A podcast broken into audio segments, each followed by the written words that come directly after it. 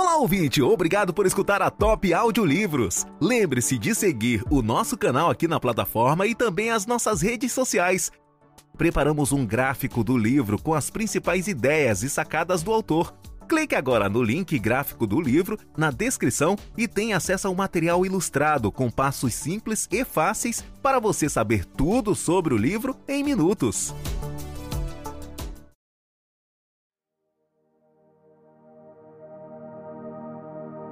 A Ciência de Ficar Rico, de Wallace D. Wattles. Narração Marcos Gravonsky. Prefácio. Este é um livro pragmático, não filosófico, um manual prático, não um tratado teórico. Destina-se a homens e mulheres cuja necessidade mais premente é ganhar dinheiro. Destina-se aos que querem enriquecer primeiro e filosofar depois e àqueles que até agora não encontraram tempo, meios ou oportunidade para estudos profundos de metafísica, mas que desejam resultados e estão dispostos a aceitar as conclusões da ciência como base para a ação, sem precisar conhecer os processos pelos quais as conclusões foram alcançadas.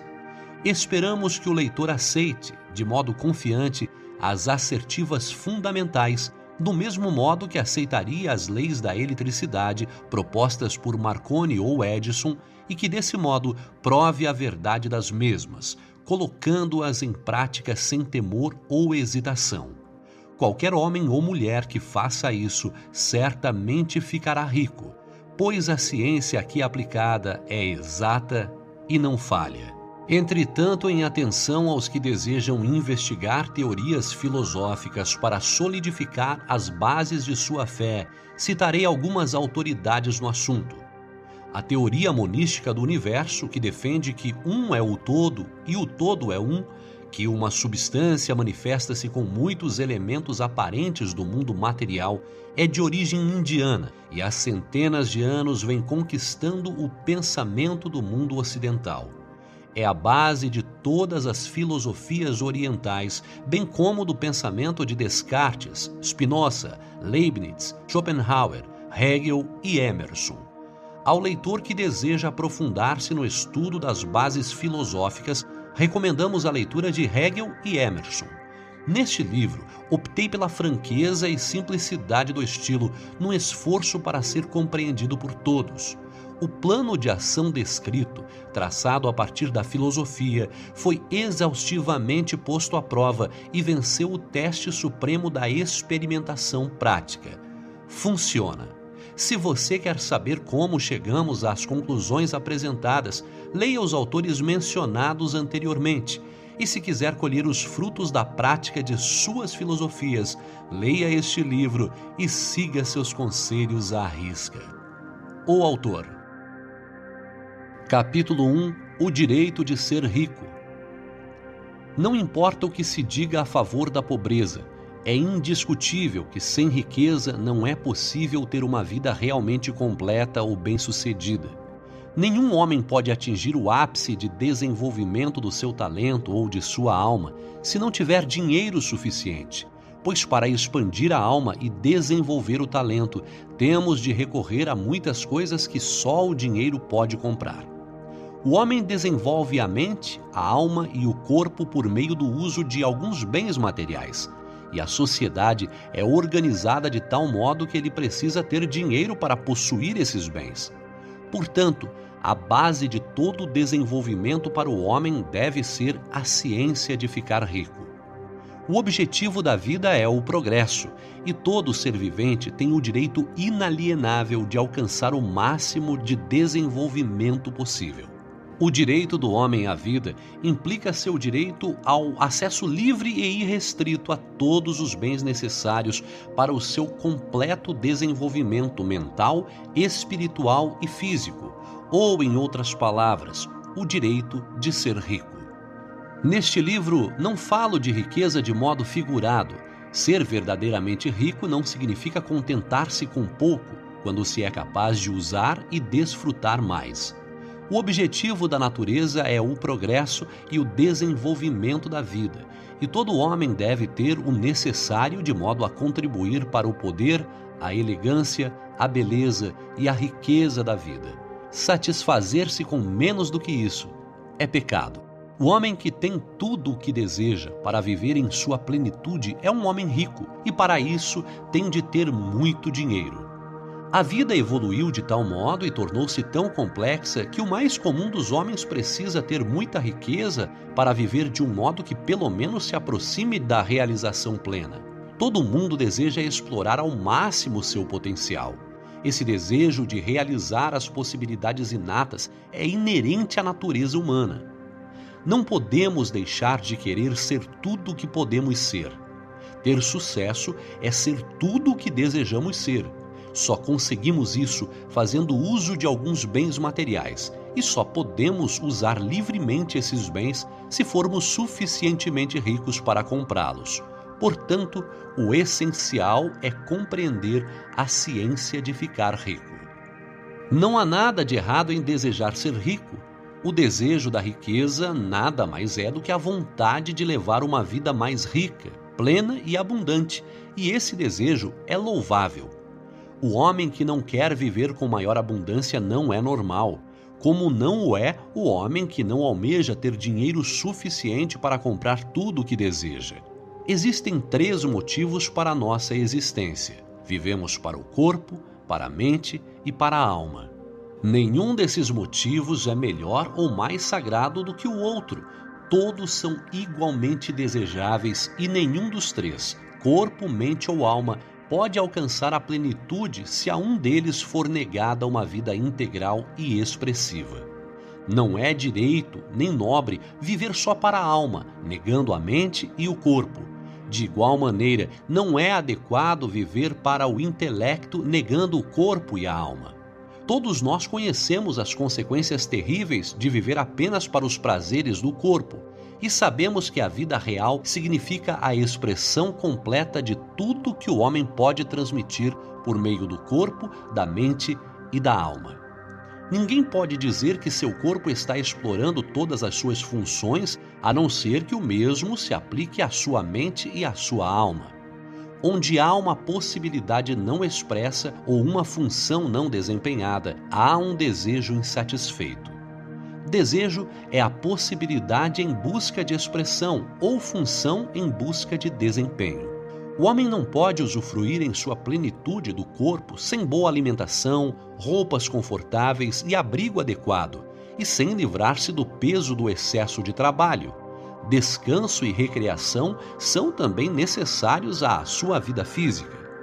Não há como desenvolver o potencial de sua mente sem livros e tempo para estudar, sem oportunidade para viajar e observar ou sem convívio intelectual. Uma vida mental completa precisa de atividade intelectual. Também é necessário cercar-se de todos os objetos de arte e de toda a beleza passível de admiração. Para viver a plenitude de sua alma, o homem precisa de amor e a pobreza nega a expressão do amor. A maior felicidade do homem reside em beneficiar aqueles a quem ama. O amor encontra sua expressão mais natural e espontânea no ato de dar. O homem que não tem nada para dar não pode desempenhar o papel de marido ou pai, de cidadão ou de homem. É no uso dos bens materiais que encontramos a vida completa de nosso corpo, desenvolvemos nossa mente e expandimos nossa alma. Portanto, ser rico é algo de suma importância para o homem. O desejo de ser rico é perfeitamente válido. Um homem normal não pode se furtar a ele. É absolutamente correto que você dedique toda a atenção à ciência de ficar rico pois este é o mais nobre e o mais necessário dos conhecimentos. Quem negligencia seu estudo está negligenciando seu dever em relação a si mesmo, a Deus e à humanidade, pois ninguém pode prestar maior serviço a Deus e à humanidade do que procurar dar o máximo de si mesmo. Capítulo 2 A ciência de ficar rico Existe uma ciência para enriquecer. Uma ciência exata como a álgebra ou a aritmética. Certas leis governam o processo de enriquecimento, e estas, uma vez conhecidas e obedecidas, levam o homem à riqueza com precisão matemática. A posse de dinheiro e bens resulta de algumas ações executadas do modo certo. Aqueles que agem desse modo certo, seja de propósito, seja acidentalmente, ficam ricos ao passo que aqueles que não agem desse modo certo, por mais que trabalhem, por mais capazes que sejam, continuam pobres. Trata-se de uma lei natural. Causas iguais produzem sempre efeitos iguais. Portanto, todos que aprenderem a agir desse modo especial infalivelmente ficarão ricos. A verdade dessa assertiva é provada pelos seguintes fatos. Enriquecer não é uma questão de ambiente, pois do contrário, todas as pessoas de uma determinada região seriam ricas, todas as pessoas de uma cidade seriam ricas, ao passo que as de outras cidades seriam pobres. Ou os habitantes de um estado teriam dinheiro em abundância, enquanto os habitantes do estado próximo viveriam sempre na pobreza. Por toda parte vemos ricos e pobres convivendo lado a lado e muitas vezes exercendo profissões idênticas. Quando duas pessoas estão no mesmo local e exercendo a mesma atividade profissional e uma fica rica enquanto a outra continua pobre, deduzimos que enriquecer não é essencialmente uma questão de ambiente. Alguns ambientes podem ser mais favoráveis do que outros, mas enriquecer depende basicamente de fazer as coisas do modo certo. Além disso, a capacidade de agir de modo certo não se deve somente ao talento, pois muitas pessoas talentosas continuam pobres, enquanto outras, às quais falta essa qualidade, enriquecem. Ao analisar as pessoas que enriqueceram, constatamos que elas são comuns sob todos os aspectos, sem maiores talentos ou habilidades do que os outros homens. É evidente que não enriqueceram por possuírem talentos ou habilidades que outros homens não possuem, mas porque agem de modo certo. A riqueza não resulta de poupar ou de economizar. Muitas pessoas que vivem de modo contido são pobres, enquanto muitos gastadores ficam ricos. Também não se trata de fazer o que os outros não fazem, pois duas pessoas no mesmo ramo de atividade normalmente agem do mesmo modo e uma fica rica enquanto a outra continua pobre ou vai à falência. Por essas razões, devemos concluir que enriquecer decorre de agir de modo certo. Se ficar rico depende de agir de modo certo, e se causas iguais produzem sempre efeitos iguais, então qualquer um que haja desse modo ficará rico, e tudo se encaixa no domínio das ciências exatas. Podemos questionar que talvez esse modo certo de agir seja tão difícil que poucos conseguem segui-lo. Isso não é verdadeiro, como já vimos no que se refere à habilidade natural. Pessoas talentosas, cabeças duras, perfeitos idiotas, pessoas fisicamente fortes e pessoas frágeis e doentes, todos ficam ricos. Evidentemente, é imprescindível certo grau de capacidade para pensar e para compreender as coisas, mas no que se refere à habilidade natural, qualquer pessoa capaz de ler e entender essas palavras com certeza pode ficar rica. Além disso, já vimos que não é uma questão de ambiente. A localização pode influir até certo ponto. Ninguém vai para o deserto do Saara a fim de abrir um negócio. Ficar rico envolve a necessidade de lidar com pessoas e de estar onde existe gente com quem se possa negociar. Se essas pessoas estão dispostas a negociar ao nosso modo, melhor ainda. Mas a influência do ambiente vai até esse ponto. Se qualquer pessoa em sua cidade pôde ficar rica, você também pode. E se qualquer um do seu estado enriquece, você também pode enriquecer também não é uma questão de escolha profissional. Uma pessoa pode enriquecer em qualquer profissão, enquanto seu vizinho, no mesmo ramo de negócio, continua pobre. É verdade que você produz mais quando gosta do que faz, numa profissão que combine com você. E, se tiver alguns talentos bem desenvolvidos, produzirá mais numa profissão em que possa explorar esses talentos. Também produzirá mais numa profissão adequada ao lugar Uma sorveteria tem mais chance de sucesso num clima tropical do que na Groenlândia, e uma peixaria especializada em salmão tem mais êxito no noroeste dos Estados Unidos do que na Flórida, onde não existe esse tipo de peixe. No entanto, fora essas limitações gerais, enriquecer não depende de uma determinada profissão, mas de você aprender a agir de modo certo. Se você tem um negócio e outra pessoa no mesmo local está enriquecendo com o mesmo tipo de negócio, enquanto você não enriquece, é porque você não se comporta do mesmo modo que essa outra pessoa. Ninguém deixa de enriquecer por falta de capital. É claro que quando se dispõe de recursos financeiros, o crescimento é mais fácil e mais rápido.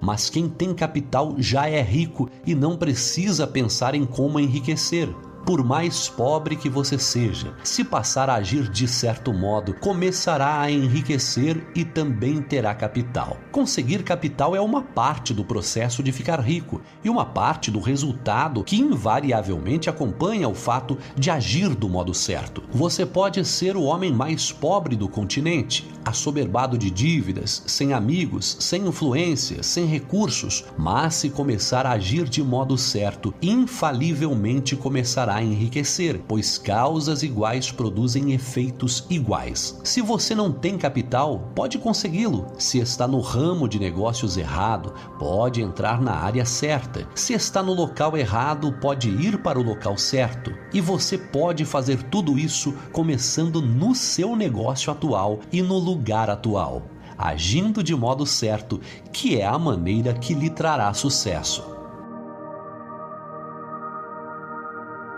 Capítulo 3 Monopólio da Oportunidade Ninguém continua pobre por ter sua oportunidade roubada ou por outras pessoas terem monopolizado a riqueza, protegendo-a com uma cerca. Você pode ser impedido de trabalhar em certos setores, mas existem muitos canais abertos. É verdade que, se você é empregado em uma indústria, tem pouca chance de vir a ser dono da fábrica onde trabalha. Mas é verdade também que, se você começar a agir de modo certo, logo poderá deixar o emprego nessa área e obter grande riqueza e reconhecimento trabalhando em algo totalmente diferente. Tudo é uma questão de identificar onde estão as maiores oportunidades oportunidades e nadar a favor da corrente em vez de ir contra ela. Qualquer pessoa em qualquer área de atuação pode se tornar rica, desde que passe a fazer as coisas de modo certo. A lei da riqueza é igual para todos. É preciso que se aprenda isso, pois do contrário, continuaremos no lugar em que sempre estivemos,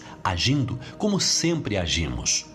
O trabalhador individual não é impedido de subir na vida pela ignorância ou pela preguiça. Ele tem condições de seguir a maré da oportunidade para a riqueza, e este livro vai dizer como. Ninguém continua na pobreza por falta do suprimento de riqueza. Há mais do que o suficiente para todos. Cada família em todo o mundo pode construir um palácio do tamanho do Capitólio em Washington só com o material de construção existente nos Estados Unidos. Com um cultivo intenso, é possível produzir lã, algodão, linho e seda em quantidade suficiente para vestir todas as pessoas do mundo melhor que Salomão em toda sua glória, além de prover farto alimento para todos. O suprimento visível é praticamente inesgotável, enquanto o invisível é realmente inesgotável. Tudo o que vemos na Terra é feito de uma substância original de onde todas as coisas procedem. Novas formas são feitas constantemente, enquanto as formas antigas são dissolvidas, mas são todas formas assumidas por uma substância. Não há limite para o suprimento da matéria informe ou substância original. Ela serviu para fazer o universo, mas não foi toda usada nessa criação. Os espaços dentro, através e entre as formas do universo visível são penetrados e preenchidos pela substância original, pela massa informe, pela matéria-prima de todas as coisas. É possível fazer 10 mil vezes mais do que já foi feito e mesmo assim não esgotaríamos o suprimento de matéria-prima universal. Desse modo, nenhum homem é pobre porque a natureza é pobre. tampouco por não haver o suficiente para todos. A natureza é uma fonte inesgotável de riquezas. Se bem utilizado, o seu suprimento jamais vai faltar. A substância original está viva alimentada pela energia criativa e constantemente produzindo novas formas. Quando acaba o suprimento de material de construção, mais é produzido. Quando o solo esgotado não produz mais alimentos ou matéria-prima para roupas, ele será renovado ou um novo solo será feito quando todo o ouro e toda a prata forem extraídos da terra, se o homem estiver ainda no estágio de desenvolvimento social que exige o uso do ouro e da prata, mais será produzido pela massa informe. A massa informe responde às necessidades do homem e não o deixará sem as coisas boas. Isso se aplica ao homem coletivamente. A humanidade como um todo é sempre abundantemente rica, e se os indivíduos são pobres é porque não seguem o modo certo de agir, o modo que enriquece o indivíduo. A massa informe é inteligente, ou seja, uma massa que pensa, está viva e sempre motivada para mais vida. Procurar viver mais é o impulso natural da vida algo inerente a ela. Faz parte da natureza da inteligência procurar o próprio crescimento e faz parte da natureza da consciência buscar ampliar seus limites e encontrar a expressão mais completa. O universo de formas foi feito pela substância viva informe, que se tornou forma para se expressar mais completamente. O universo é uma grande presença viva, com movimento inerente para mais vida e funcionamento mais completo. A natureza é feita para o desenvolvimento da vida. Sua motivação mais dinâmica visa aumentar a vida. Por isso, tudo que pode ajudar a vida é generosamente fornecido. Não pode haver carência, a não ser que Deus negue a si mesmo, anulando o próprio trabalho. O ser humano não é pobre por falta do fornecimento de riquezas. Demonstrarei mais adiante que até mesmo os recursos do fornecedor informe estão à disposição daqueles dispostos a agir e pensar do modo certo. Capítulo 4 O primeiro princípio da ciência de ficar rico.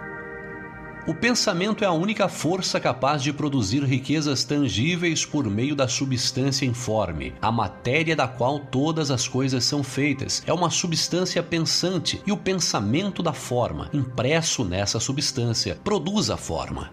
A substância original movimenta-se de acordo com seus pensamentos. Todas as formas e processos da natureza são expressões visíveis do pensamento da substância original. Quando a massa informe pensa numa forma, acaba tomando essa forma. Quando pensa em movimento, realiza esse movimento. Assim foram criadas todas as coisas. Vivemos num mundo de pensamento, parte de um universo de pensamento. A ideia de um universo em movimento alcançou a substância informe. A massa pensante, movendo-se de acordo com essa ideia, tomou a forma de sistema de planetas e a mantém até hoje a substância pensante toma a forma do próprio pensamento e movimenta-se de acordo com ele. Pensando num sistema orbital de sóis e mundos, toma a forma desses corpos e os movimenta de acordo com seu pensamento. Pensando na forma de um carvalho de crescimento lento, movimenta-se de acordo com essa ideia e produz a árvore, embora o trabalho demande séculos para ser realizado. No processo de criação, a substância informe parece se mover de acordo com as linhas de movimento estabelecidas por ela. A ideia de um carvalho não tem como resultado a formação imediata de uma árvore adulta, mas ativa as forças que produzirão a árvore, juntamente com as linhas estabelecidas para o seu crescimento. Cada pensamento de forma no interior da substância pensante provoca a criação da forma, mas sempre, ou pelo menos de modo geral, seguindo as linhas de crescimento e de ação pré-estabelecidas. A ideia de uma casa de certo tipo, se fosse impressa na substância informe, poderia não ter como resultado a formação imediata da casa, mas canalizaria as energias criativas atuantes no comércio e nas profissões no sentido de apressar a construção desse determinado tipo de casa. Se não existir nenhum canal que possa ser usado pela energia criativa, então a casa será formada diretamente da substância primitiva, sem esperar o processo lento dos mundos orgânico e inorgânico. Nenhum pensamento de forma pode ser impresso na substância original sem provocar a criação da forma. O homem é um centro pensante e pode originar o pensamento. Todas as formas criadas pelas mãos do homem devem existir antes em seu pensamento. Ele não pode formar uma coisa na qual não tenha pensado antes. E até agora, o homem tem limitado seus esforços inteiramente ao trabalho das próprias mãos, aplicando o trabalho manual ao mundo das formas, buscando mudar completamente ou em parte o que já existe. Ele nunca pensou em provocar a criação de novas formas imprimindo seus pensamentos na substância informe.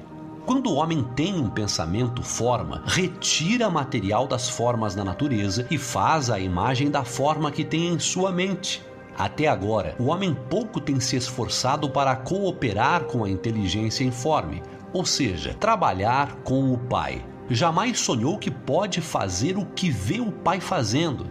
O homem reforma e modifica as formas existentes por meio do trabalho manual, sem dar atenção à possibilidade de criar a partir da substância informe bastando para isso comunicar a ela seus pensamentos. Pretendemos provar que podemos fazer isso, que qualquer pessoa pode fazer isso. E vamos mostrar como. Para começar, apresentamos três premissas fundamentais. Primeiro, garantimos que existe uma massa informe original, ou substância com a qual todas as coisas são feitas. Todos os elementos supostamente variados são apresentações diferentes de um único elemento. Todas as formas encontradas na natureza orgânica e inorgânica são formas distintas feitas do mesmo material, o material pensante.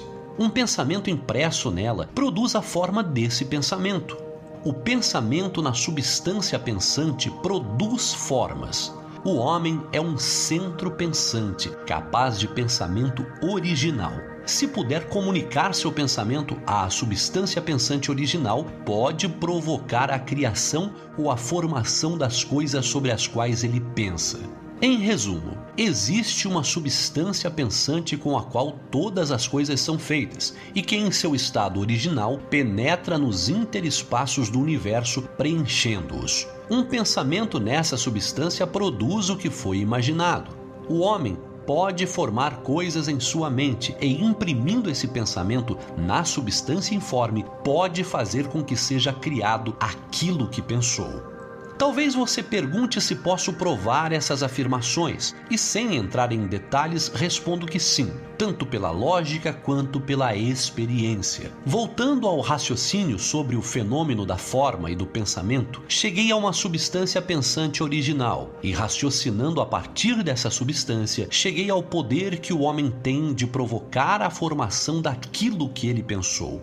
Por experiência, o raciocínio também é verdadeiro e esta é a minha prova mais consistente. Se alguém que ler este livro conseguir enriquecer fazendo o que ele manda, isso é uma prova de minha afirmação. Mas se todos os homens que obedecem às normas aqui descritas ficarem ricos, é uma prova positiva. Até aparecer alguém que seguiu as normas descritas e não enriqueceu. A teoria é verdadeira até que o processo venha a falhar. E este processo não falhará, pois todos aqueles que fizerem exatamente o que este livro manda ficarão ricos. Eu disse que as pessoas ficam ricas agindo de modo certo, e para conseguir isso é preciso pensar de acordo. O modo pelo qual uma pessoa age é resultado direto do modo como ela pensa a respeito das coisas. Para fazer algo do modo que desejamos, temos de adquirir a habilidade de pensar do modo que queremos pensar. Este é o primeiro passo para ficar rico. Pensar o que queremos implica pensar a verdade, independentemente das aparências.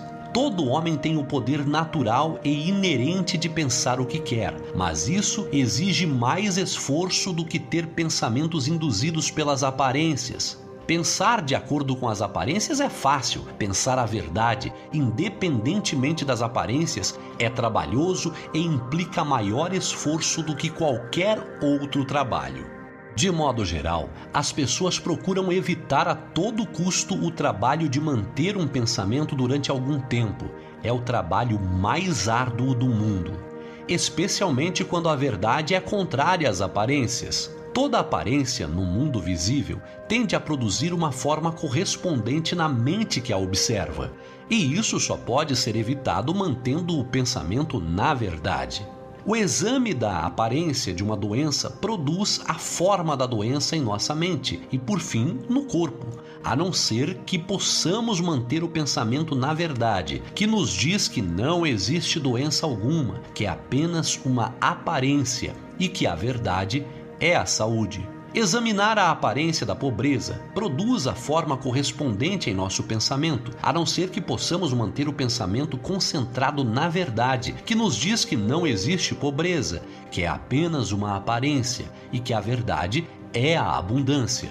Pensar na saúde quando estamos cercados pela aparência da doença, ou pensar em riqueza em meio às aparências da pobreza, exige poder. Mas quem adquire este poder torna-se um sábio, tem condições de dominar o destino, pode ter o que quiser. Esse poder só pode ser adquirido quando se domina o fato básico que subjaz as aparências existe uma substância pensante da qual e pela qual todas as coisas são feitas. Então, devemos compreender a verdade de que todo pensamento impresso nessa substância toma forma e passa a ser um conjunto de coisas visíveis. Quando compreendemos isso, ficamos livres de toda dúvida e de todo temor, pois tomamos consciência de que podemos criar tudo o que desejamos, de que podemos ter e ser o que queremos. Como primeiro passo para enriquecer, você deve acreditar nas três primeiras assertivas fundamentais apresentadas neste capítulo. Para enfatizá-las, eu as repito. Olá, ouvinte. Obrigado por escutar o audiolivro. Lembre-se de nos seguir aqui na plataforma Prepare-se para dominar o livro em questão de minutos. Apresentamos o gráfico do livro, um conteúdo com todas as principais sacadas do autor à sua disposição, prontas para impulsionar seu conhecimento. Clique no link Gráfico do livro na descrição e tenha acesso a um material ilustrado com passos simples e fáceis, para você saber tudo sobre o livro em questão de minutos existe uma substância pensante da qual todas as coisas são feitas e que em seu estado original penetra e preenche os interespaços do universo. Um pensamento nessa substância produz o que foi imaginado por ele. O homem pode formar coisas em sua mente e, imprimindo esse pensamento na substância informe, pode fazer com que seja criado aquilo em que pensou. Você deve deixar de lado todos os outros conceitos do universo e aceitar apenas este, e pensar nele até sentir que está fixado em sua mente e que se tornou seu pensamento habitual. Leia e releia as afirmações desse credo, gravando cada palavra em sua memória e medite sobre elas até acreditar firmemente em seu conteúdo. Se surgir uma dúvida, afaste-a como se fosse um pecado. Não ouça argumentos contrários a essa ideia. Não vá a igrejas ou escolas onde é pregado ou ensinado um conceito contrário. Não leia revistas ou livros que ensinem ideias diferentes. Se você confundir ou misturar essa crença, todos os seus esforços terão sido em vão. Não pergunte se isso é verdadeiro, nem especule a respeito de como pode ser assim. Simplesmente confie. A ciência de enriquecer começa com a aceitação absoluta dessa crença. Capítulo 5 Amplie sua vida. Você deve libertar-se dos últimos vestígios da velha crença de que existe uma divindade cuja vontade determina que você seja pobre, ou cujos propósitos consistem em mantê-lo na pobreza. A substância inteligente, que é tudo, está em tudo, vive em tudo e vive em você, é uma substância viva consciente. Por ser uma substância viva e consciente, deve ter o desejo natural inerente de todas as inteligências vivas, que é o de ampliar a vida. Todas as coisas vivas devem procurar constantemente a ampliação da própria vida, porque a vida, no simples ato de viver, deve ampliar-se sempre. Uma semente posta no solo entra em atividade e no ato de viver produz outras 100 sementes. A vida, pelo ato de viver, multiplica-se, está sempre se tornando mais. Tem de fazer isso para continuar a ser. A inteligência tem essa mesma necessidade constante de se expandir e crescer. Cada pensamento torna necessário outro pensamento. A consciência está em constante expansão. Cada fato que aprendemos nos leva a aprender outro fato. O conhecimento está em contínuo crescimento. Cada talento que cultivamos traz à mente o desejo de cultivar outro talento. Estamos sujeitos ao incentivo da vida, em busca de expressão, que nos impele a saber mais, fazer mais e ser mais.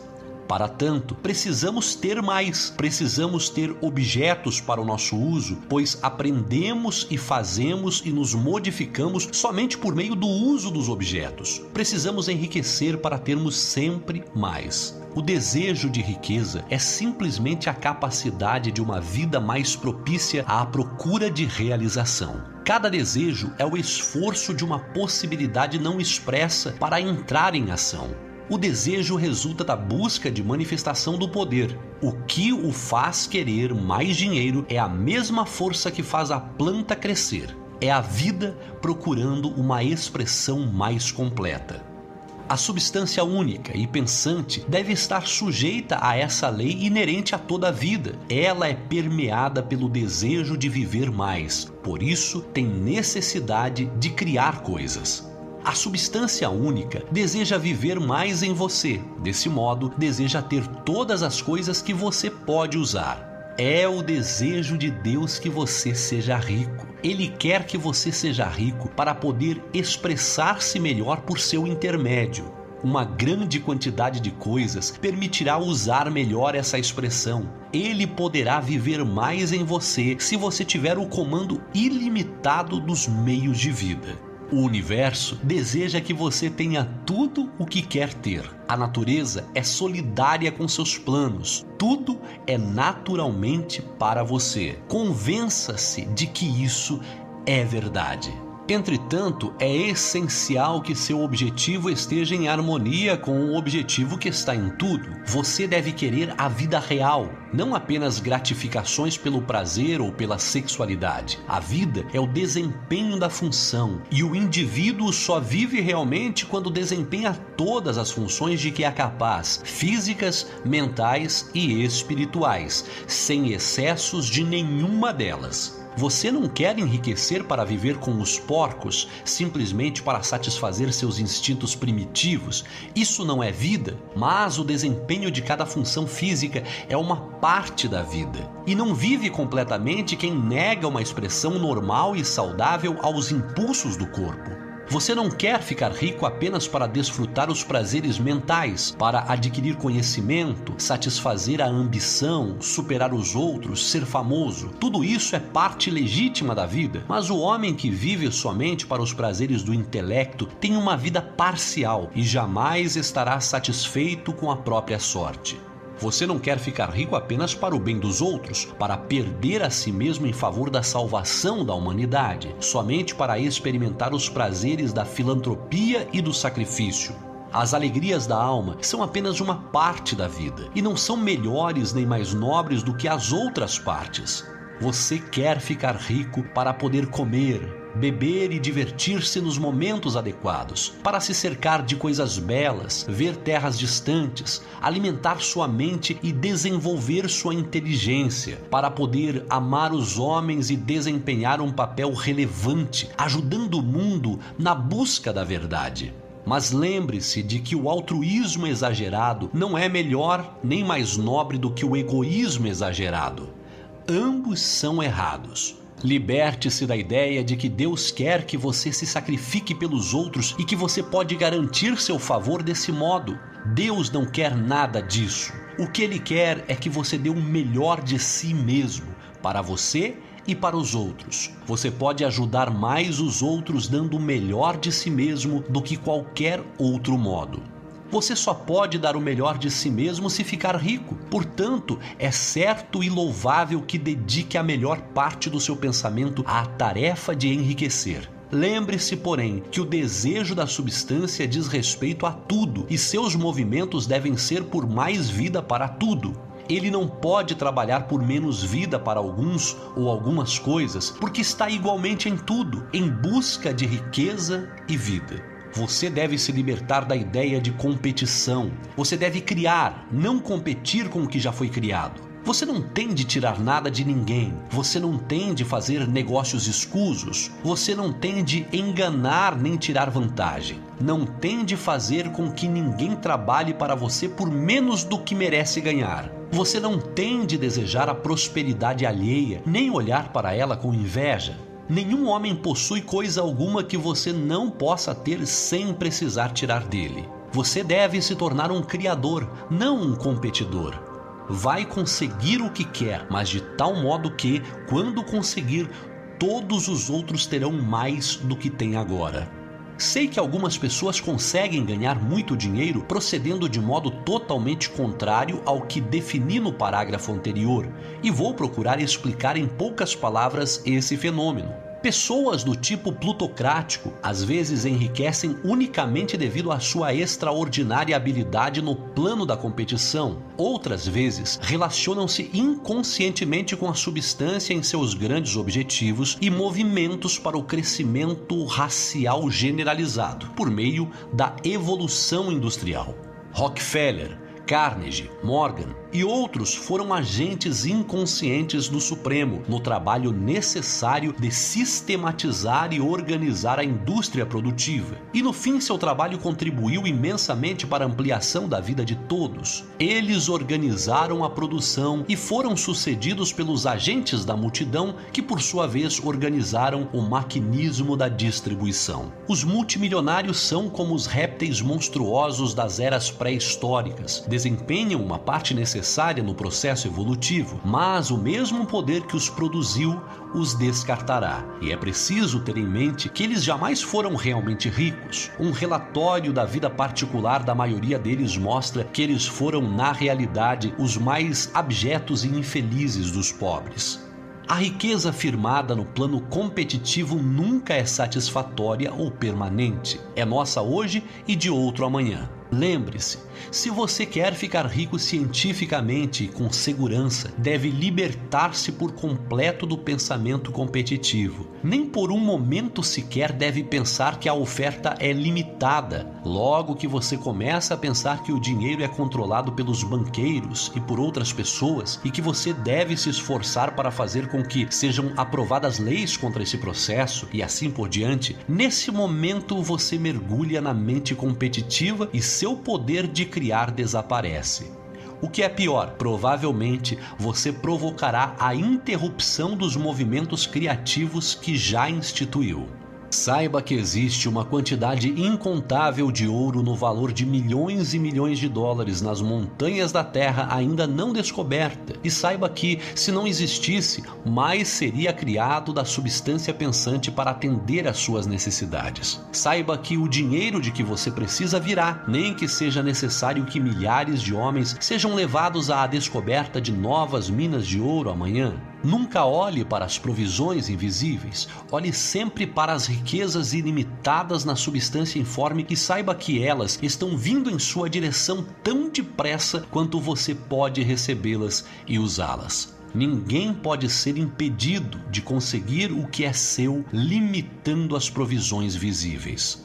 Portanto, nunca pense, nem por um instante sequer, que se não se apressar, todos os melhores locais estarão tomados antes que você comece a construir sua casa. Não se preocupe com os trustes e monopólios, nem fique ansioso temendo que logo eles tomem a terra toda. Nunca tenha medo de perder o que deseja porque outra pessoa chegou primeiro. Isso é impossível. Você não está procurando algo que pertence a outra pessoa, está fazendo com que o que deseja seja criado a partir da substância informe e o suprimento é ilimitado. Seja fiel à afirmação formulada. Existe uma matéria pensante da qual todas as coisas são feitas, e que em seu estado original penetra e preenche os interespaços do universo. Um pensamento nessa substância produz o que foi imaginado. O homem pode formar coisas em sua mente e, imprimindo seu pensamento na substância informe, pode fazer com que seja criado aquilo que pensou.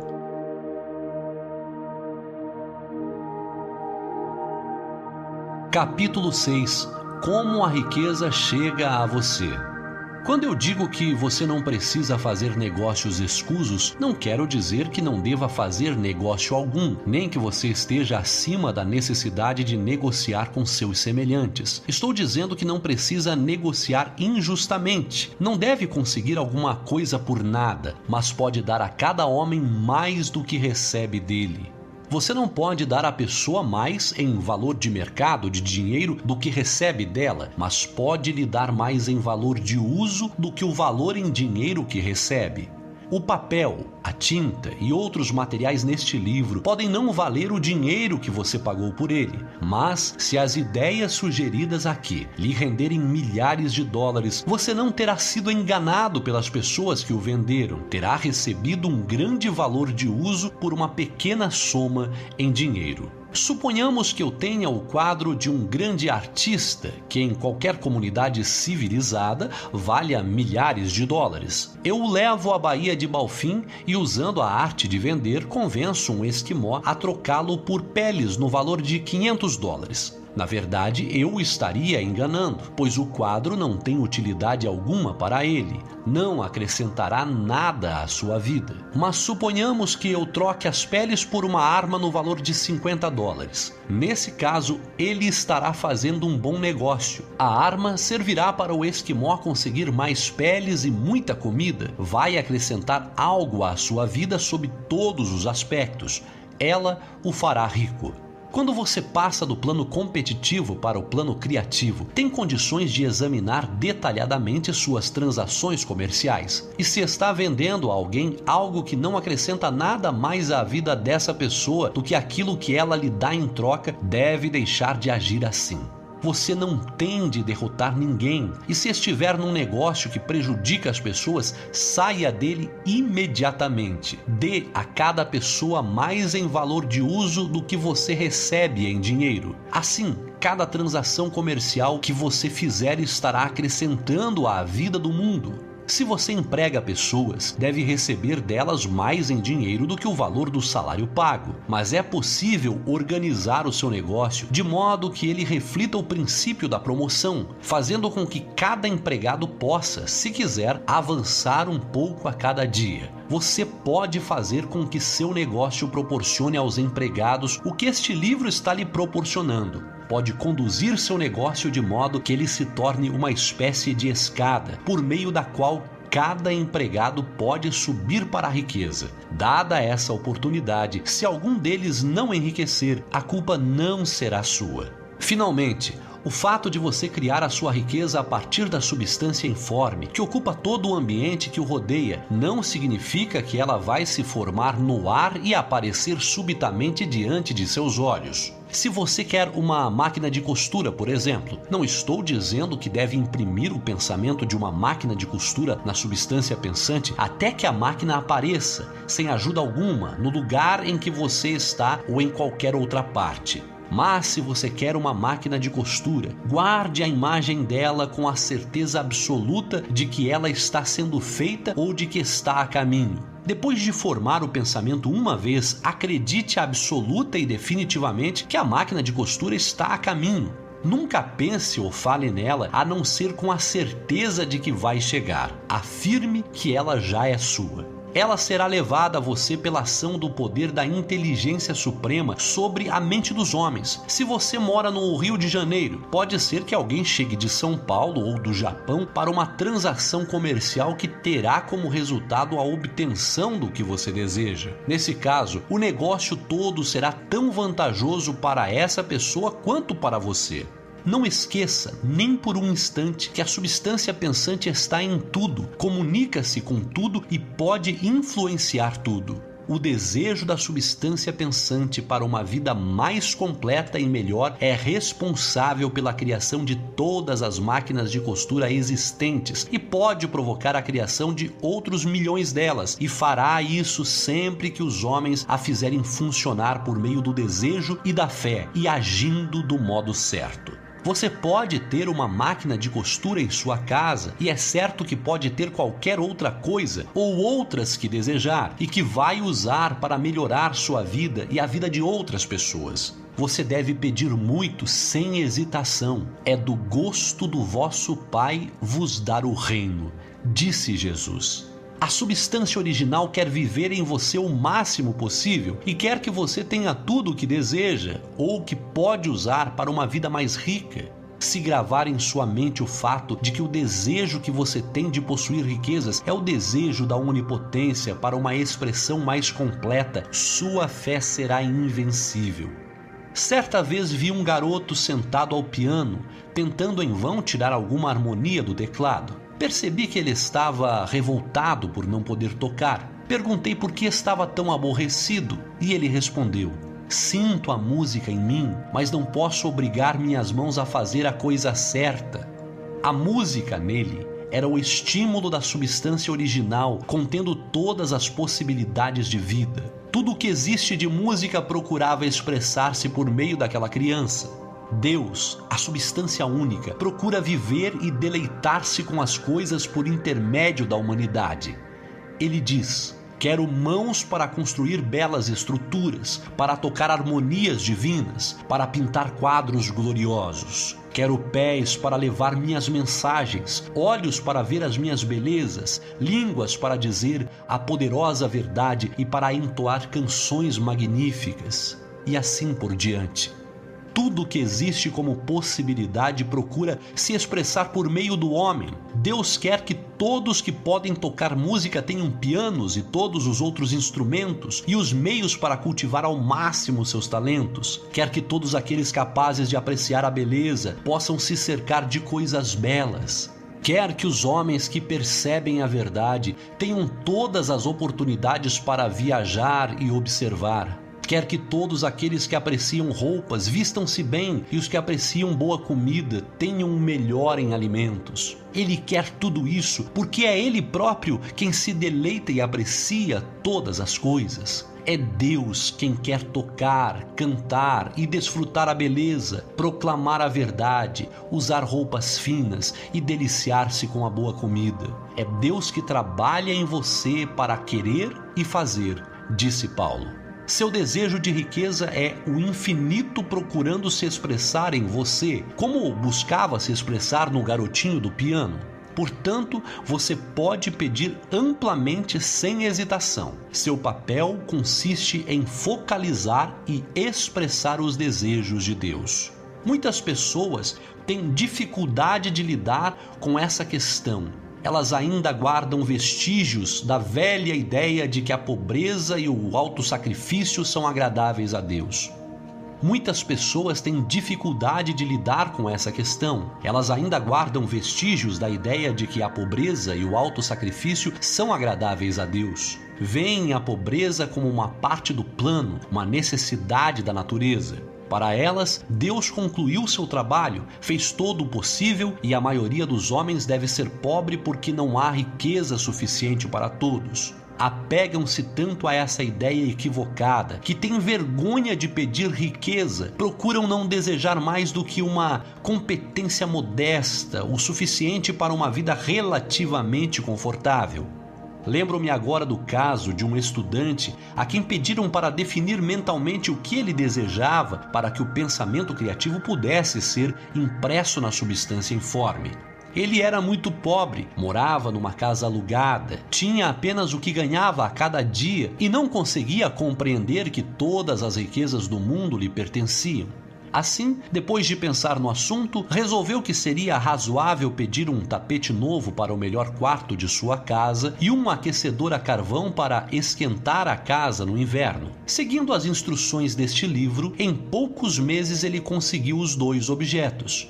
E então começou a achar que não havia pedido bastante. Andou por toda a casa, planejando as melhorias que desejava fazer, acrescentando mentalmente uma janela aqui, um quarto ali, até ter em mente a imagem completa da casa ideal.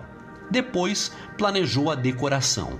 Conservando o quadro completo na mente, ele passou a agir do modo certo, caminhando na direção do que ele queria.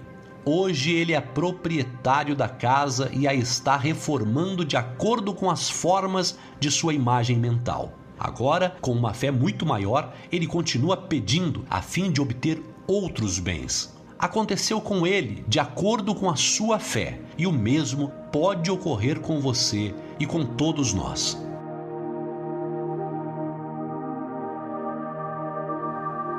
Capítulo 7 Gratidão o exemplo apresentado no capítulo anterior certamente mostra ao leitor que o primeiro passo para enriquecer consiste em enviar a ideia de nossos desejos para a substância informe. Isso é verdade e o leitor verá que para fazer isso é necessário ter um relacionamento harmonioso entre a pessoa e a inteligência informe. Garantir esse relacionamento harmonioso é uma questão de importância tão vital e básica que dedicarei algum espaço neste livro a esses comentários e darei instruções que, se forem seguidas, certamente levarão o leitor a uma união mental com Deus. Todo o processo de ajustamento mental e de reparação pode ser resumido numa única palavra: gratidão. Primeiro, você acredita que existe uma substância inteligente da qual todas as coisas procedem. Em seguida, entende que essa substância lhe dá tudo o que você deseja. E, finalmente, você se relaciona com ela por meio de um sentimento de profunda e verdadeira gratidão. Muitas pessoas que conduzem suas vidas corretamente em todos os outros aspectos continuam pobres por falta de gratidão tendo recebido uma dádiva de Deus, cortam os fios que as prendem a Ele quando deixam de agradecer e reconhecer a graça recebida. Muitas pessoas que conduzem suas vidas corretamente em todos os outros aspectos continuam pobres por falta de gratidão. Tendo recebido uma dádiva de Deus, cortam os fios que as prendem a Ele quando deixam de agradecer e reconhecer a graça recebida. É fácil compreender que, quanto mais perto estivermos da fonte da riqueza, mais riqueza receberemos. E é fácil compreender também que a alma eternamente grata vive mais perto de Deus do que aquela que jamais se volta a Ele para agradecer e reconhecer os benefícios recebidos. Quanto maior a gratidão com que fixamos nossas mentes no Supremo, sempre que algo de bom nos acontece, mais coisas boas receberemos e mais rapidamente elas chegarão até nós. Isso acontece simplesmente porque a atitude mental de gratidão aproxima a mente da fonte das dádivas. Se a ideia de que a gratidão faz com que a mente se aproxime com mais harmonia das energias criativas do universo é nova para você, pense nela e verá que é verdadeira. As boas coisas que possui chegaram até você seguindo a linha de obediência a certas leis. A gratidão levará sua mente aos caminhos percorridos por estas dádivas, aproximando harmoniosamente do pensamento criativo e evitando que se desvie para o pensamento competitivo. Só a gratidão pode manter seus olhos na direção do todo, evitando que caia no erro de pensar que o suprimento é limitado, pois fazer isso seria fatal para suas esperanças. Existe uma lei da gratidão que deve ser estritamente observada para você alcançar os resultados que procura. A lei da gratidão é o princípio natural de que ação e reação são sempre iguais em direções opostas. O alcance de sua mente em louvor agradecido ao Supremo é a libertação ou o uso da força criadora. Não pode deixar de alcançar aquele ao qual é endereçado e a reação é um movimento instantâneo em sua direção. Aproxime-se de Deus e ele se aproximará de você. Essa é uma afirmação psicologicamente verdadeira. Se sua gratidão for forte e constante, a reação da substância informe será forte e contínua. As coisas que você deseja estarão sempre se movimentando em sua direção. Observe a atitude agradecida de Jesus, como ele sempre dizia: Eu te agradeço, Pai, por teres me ouvido.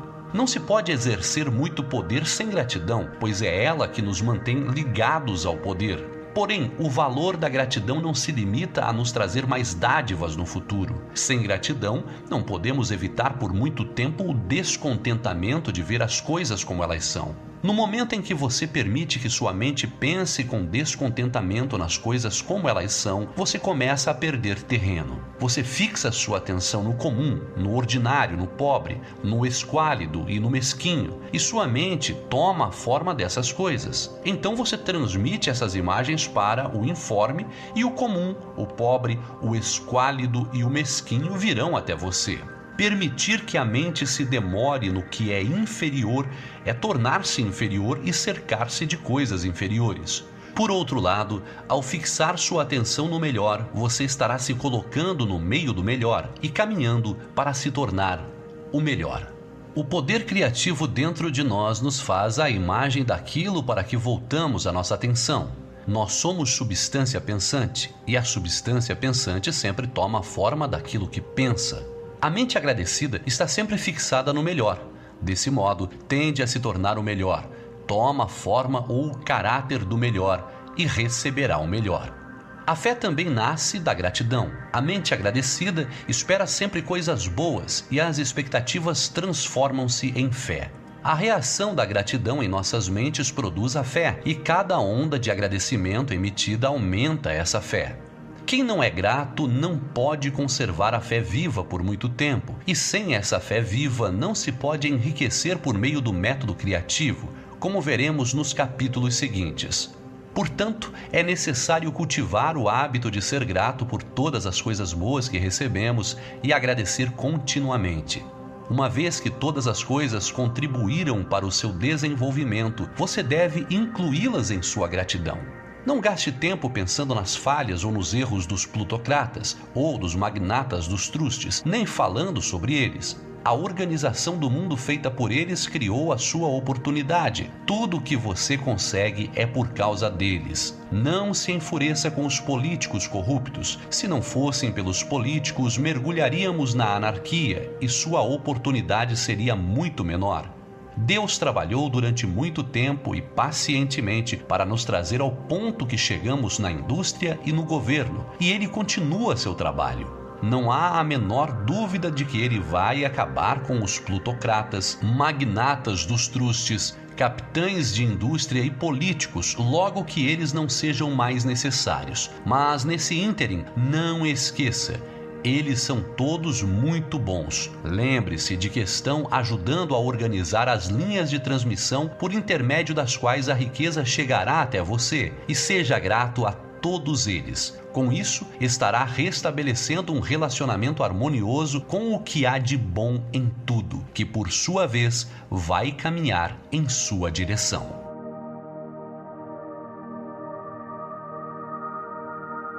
Capítulo 8 pense do modo certo. Voltemos ao capítulo 6 para ler mais uma vez a história do homem que formou uma imagem mental da casa que desejava e teremos uma boa ideia do passo inicial para enriquecer. Você deve formar uma imagem clara e precisa daquilo que deseja. Não pode transmitir uma ideia a não ser que a tenha na mente. É preciso ter a ideia antes de transmiti-la. E muitas pessoas não conseguem imprimir suas ideias na substância pensante por se tratarem de conceitos nebulosos e vagos das coisas que querem fazer, ter ou ser. Não basta um desejo generalizado de ser rico para que seja eficiente. Todos têm esse desejo. Não basta querer viajar, ver coisas, viver mais, etc. Todo mundo deseja isso também. Quando você envia um telegrama a um amigo, não remete as letras em ordem alfabética para que ele construa a mensagem. Também não escolhe palavras ao acaso no dicionário. Você envia uma frase coerente, uma frase com sentido, quando você tentar imprimir seus desejos na substância, lembre-se de que essa impressão deve ser feita por meio de uma declaração coerente. Você deve saber o que quer e ser claro e preciso. Ninguém fica rico ou ativa o poder criativo enviando desejos vagos ou indefinidos. Estude seus desejos como o homem da história estudou sua casa. Veja exatamente o que quer e crie uma imagem mental clara de como eles devem ser quando se tornarem reais. Esta imagem mental clara deve estar sempre em sua mente, como o porto para o qual se dirige o navio está sempre na mente do marinheiro. Seu rosto deve estar voltado para ela o tempo todo. Você não deve perder de vista essa imagem, como o piloto não perde de vista a bússola. Não há necessidade de realizar exercícios de concentração nem reservar momentos especiais para oração e afirmação,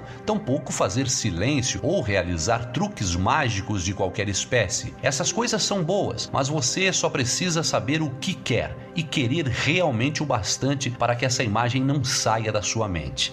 Passe todo o tempo de lazer de que dispõe contemplando sua imagem. Ninguém precisa de exercícios especiais para se concentrar em algo que realmente deseja. Difícil é nos concentrarmos no que não desejamos de verdade. E a não ser que você deseje realmente ficar rico, de modo que esse desejo tenha força suficiente para se fixar num objetivo, como a agulha da bússola fixa-se no polo magnético, não valerá a pena tentar seguir as instruções desse livro.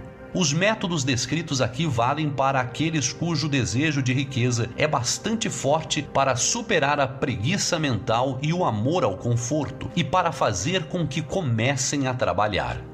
Quanto mais clara e definida for a imagem, e quanto mais você pensar nela, vendo-a em todos os seus maravilhosos detalhes, mais forte será seu desejo. E quanto mais forte for o seu desejo, mais fácil será manter a mente concentrada na imagem do que você deseja. Entretanto, é necessário algo mais do que ver a imagem com clareza. Se você se limitar a isso, estará sendo apenas um sonhador e terá pouco ou nenhum poder de realização. Atrás da visão clara deve estar o propósito de realizá-la, de transformá-la em expressão tangível. E atrás desse propósito deve haver uma fé invencível e sólida, a crença de que aquela coisa já lhe pertence, que ela está à mão e que tudo o que você tem a fazer é apossar-se dela. Viva mentalmente em sua nova casa, até ela tomar forma física à sua volta. No reino da mente, comece a desfrutar de imediato as coisas que deseja. Seja o que for que peçam em suas orações, acreditem que serão atendidos e terão tudo, disse Jesus. Veja os objetos que deseja como se estivessem realmente a seu lado o tempo todo. Veja a si mesmo como proprietário e usuário deles.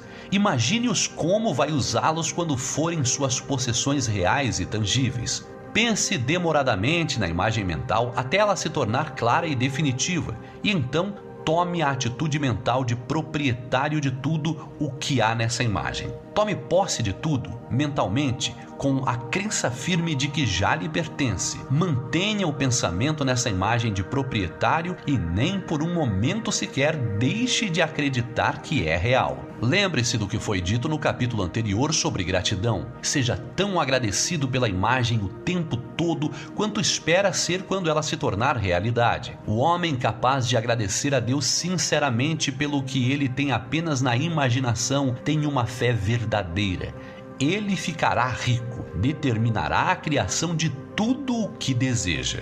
Você não precisa rezar constantemente para obter o que deseja, não precisa falar disso com Deus todos os dias. Não façam uso de vãs repetições como os pagãos, disse Jesus a seus discípulos, pois meu Pai sabe o que vocês precisam antes que lhe digam. Sua tarefa consiste em formular inteligentemente seu desejo por coisas que ampliem a vida e em organizar esses desejos num todo coerente. Depois, imprimir esse desejo total na substância informe que tem o poder e a vontade para lhe dar o que você deseja. Você não faz essa impressão repetindo fileiras de palavras, mas mantendo a visão com o propósito inabalável de realizá-la e com a fé sólida e constante de que vai conseguir. A resposta à prece não é dada de acordo com sua fé enquanto você está falando, mas à medida que trabalha. Não podemos impressionar a mente de Deus determinando um dia especial para dizer a Ele o que desejamos e esquecendo dele durante o resto da semana. Não podemos impressioná-lo reservando certas horas para rezar enquanto afastamos o assunto da oração de nossa mente até a hora seguinte marcada para a oração. Rezar oralmente é bom e produz seus efeitos, especialmente sobre quem reza, esclarecendo sua visão e reforçando sua fé. Mas não são os pedidos feitos oralmente que nos ajudam a conseguir o que desejamos. Para ficar rico, você não precisa de uma doce hora de oração. Você precisa rezar constantemente. E quando digo rezar, estou falando em concentrar a mente na imagem de seu desejo, com a vontade firme de fazer com que seja criado em forma sólida e a fé de que está fazendo isso. Acreditem que serão atendidos. Uma vez formada a imagem clara e definida em sua mente, tudo se resume em receber. Quando você a tiver formado, convém fazer uma declaração oral dirigida ao Supremo sob a forma de uma oração reverente e a partir desse momento você deverá receber mentalmente tudo o que pediu. Viva na nova casa, use as roupas finas, dirija o automóvel, faça a viagem desejada e planeje com confiança outras viagens. Pense nas coisas que pediu e fale delas em termos de propriedade real e atual. Imagine o ambiente e a condição financeira desejados e viva o tempo todo nesse ambiente e nessa condição. Tenha cuidado, porém, de não fazer isso como um mero sonhador, um construtor de castelos de areia. Mantenha a fé de que o imaginário está se realizando e o propósito de realizá-lo. Lembre-se de que a fé e o propósito a serviço da imaginação fazem toda a diferença entre o cientista e o sonhador. Com esse fato em mente, agora você vai partir para o aprendizado do uso da vontade. Lembre-se de que a fé e o propósito a serviço da imaginação fazem toda a diferença entre o cientista e o sonhador. Com esse fato em mente, agora você vai partir para o aprendizado do uso da vontade.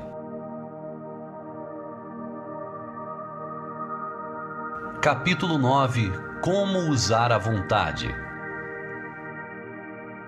Para iniciar o processo científico do enriquecimento, você não deve aplicar sua força de vontade em coisa alguma que esteja fora de si mesmo. De qualquer modo, você não tem mesmo o direito de fazer isso.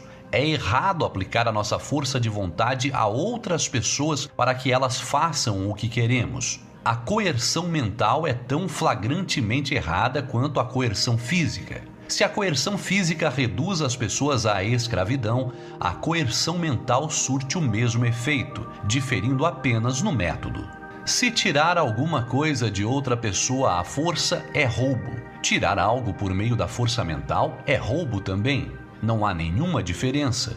Não temos o direito de usar nossa força de vontade sobre outra pessoa, nem para o bem dessa pessoa, pois não sabemos o que é bom para ela. A ciência do enriquecimento não exige aplicação de força de nenhum tipo. Não há nenhuma necessidade disso. Na verdade, qualquer tentativa de impor sua vontade a outra pessoa tende a anular seu propósito. Você não tem de aplicar sua força de vontade às coisas para que elas cheguem às suas mãos. Isso seria simplesmente uma tentativa de coerção contra Deus e seria algo tolo, inútil e irreverente. Não precisamos obrigar Deus a nos dar coisas boas, assim como não usamos nossa força de vontade para que o sol se levante todos os dias. Não precisamos usar nossa força de vontade para conquistar uma divindade hostil, nem organizar forças obstinadas e rebeldes para reforçar nosso pedido. A substância é nossa amiga e está mais ansiosa para nos dar o que desejamos do que estamos ansiosos para receber. Para ficar rico, tudo o que você tem a fazer é aplicar a força de vontade em si mesmo. Quando você souber o que deve pensar e fazer, tem de usar sua vontade para se obrigar a pensar nas coisas certas e agir corretamente. Esse é o uso legítimo da vontade para conseguir o que se deseja, e ela deve ser usada para se manter no caminho certo. Use sua vontade para manter seu pensamento e dirigir suas ações do modo certo. Não tente projetar no espaço sua vontade, seus pensamentos ou sua mente, nem atuar sobre as coisas ou pessoas. Mantenha sua mente em casa. Ela pode realizar mais em você aí do que em qualquer outro lugar. Use a mente para formar uma imagem do que deseja e para manter essa visão com fé e propósito. E use sua vontade para manter a mente trabalhando do modo certo. Quanto mais constantes e contínuos forem sua fé e seu propósito, mais rapidamente você enriquecerá porque sua vontade fará somente impressões positivas na substância e você não as neutralizará nem as apagará com impressões negativas. A imagem de seus desejos, mantida com fé e propósito, é apanhada pela informe e a penetra até enormes distâncias, em toda a extensão do universo, sem dúvida. À medida que essas impressões se espalham, todas as coisas começam a se movimentar para sua realização. Cada coisa viva, cada coisa inanimada e as coisas ainda não criadas são acionadas para provocar a criação daquilo que você deseja toda força começa a ser aplicada naquela direção. Todas as coisas começam a caminhar para você. As mentes das pessoas, por toda parte, são influenciadas para fazer o necessário a fim de atender seus desejos, e inconscientemente elas trabalham para você. Mas você pode verificar tudo isso ao tentar uma impressão negativa na substância informe. A dúvida ou a descrença certamente iniciarão um movimento para longe de você, do mesmo modo que a fé e o propósito dão início ao movimento em sua direção.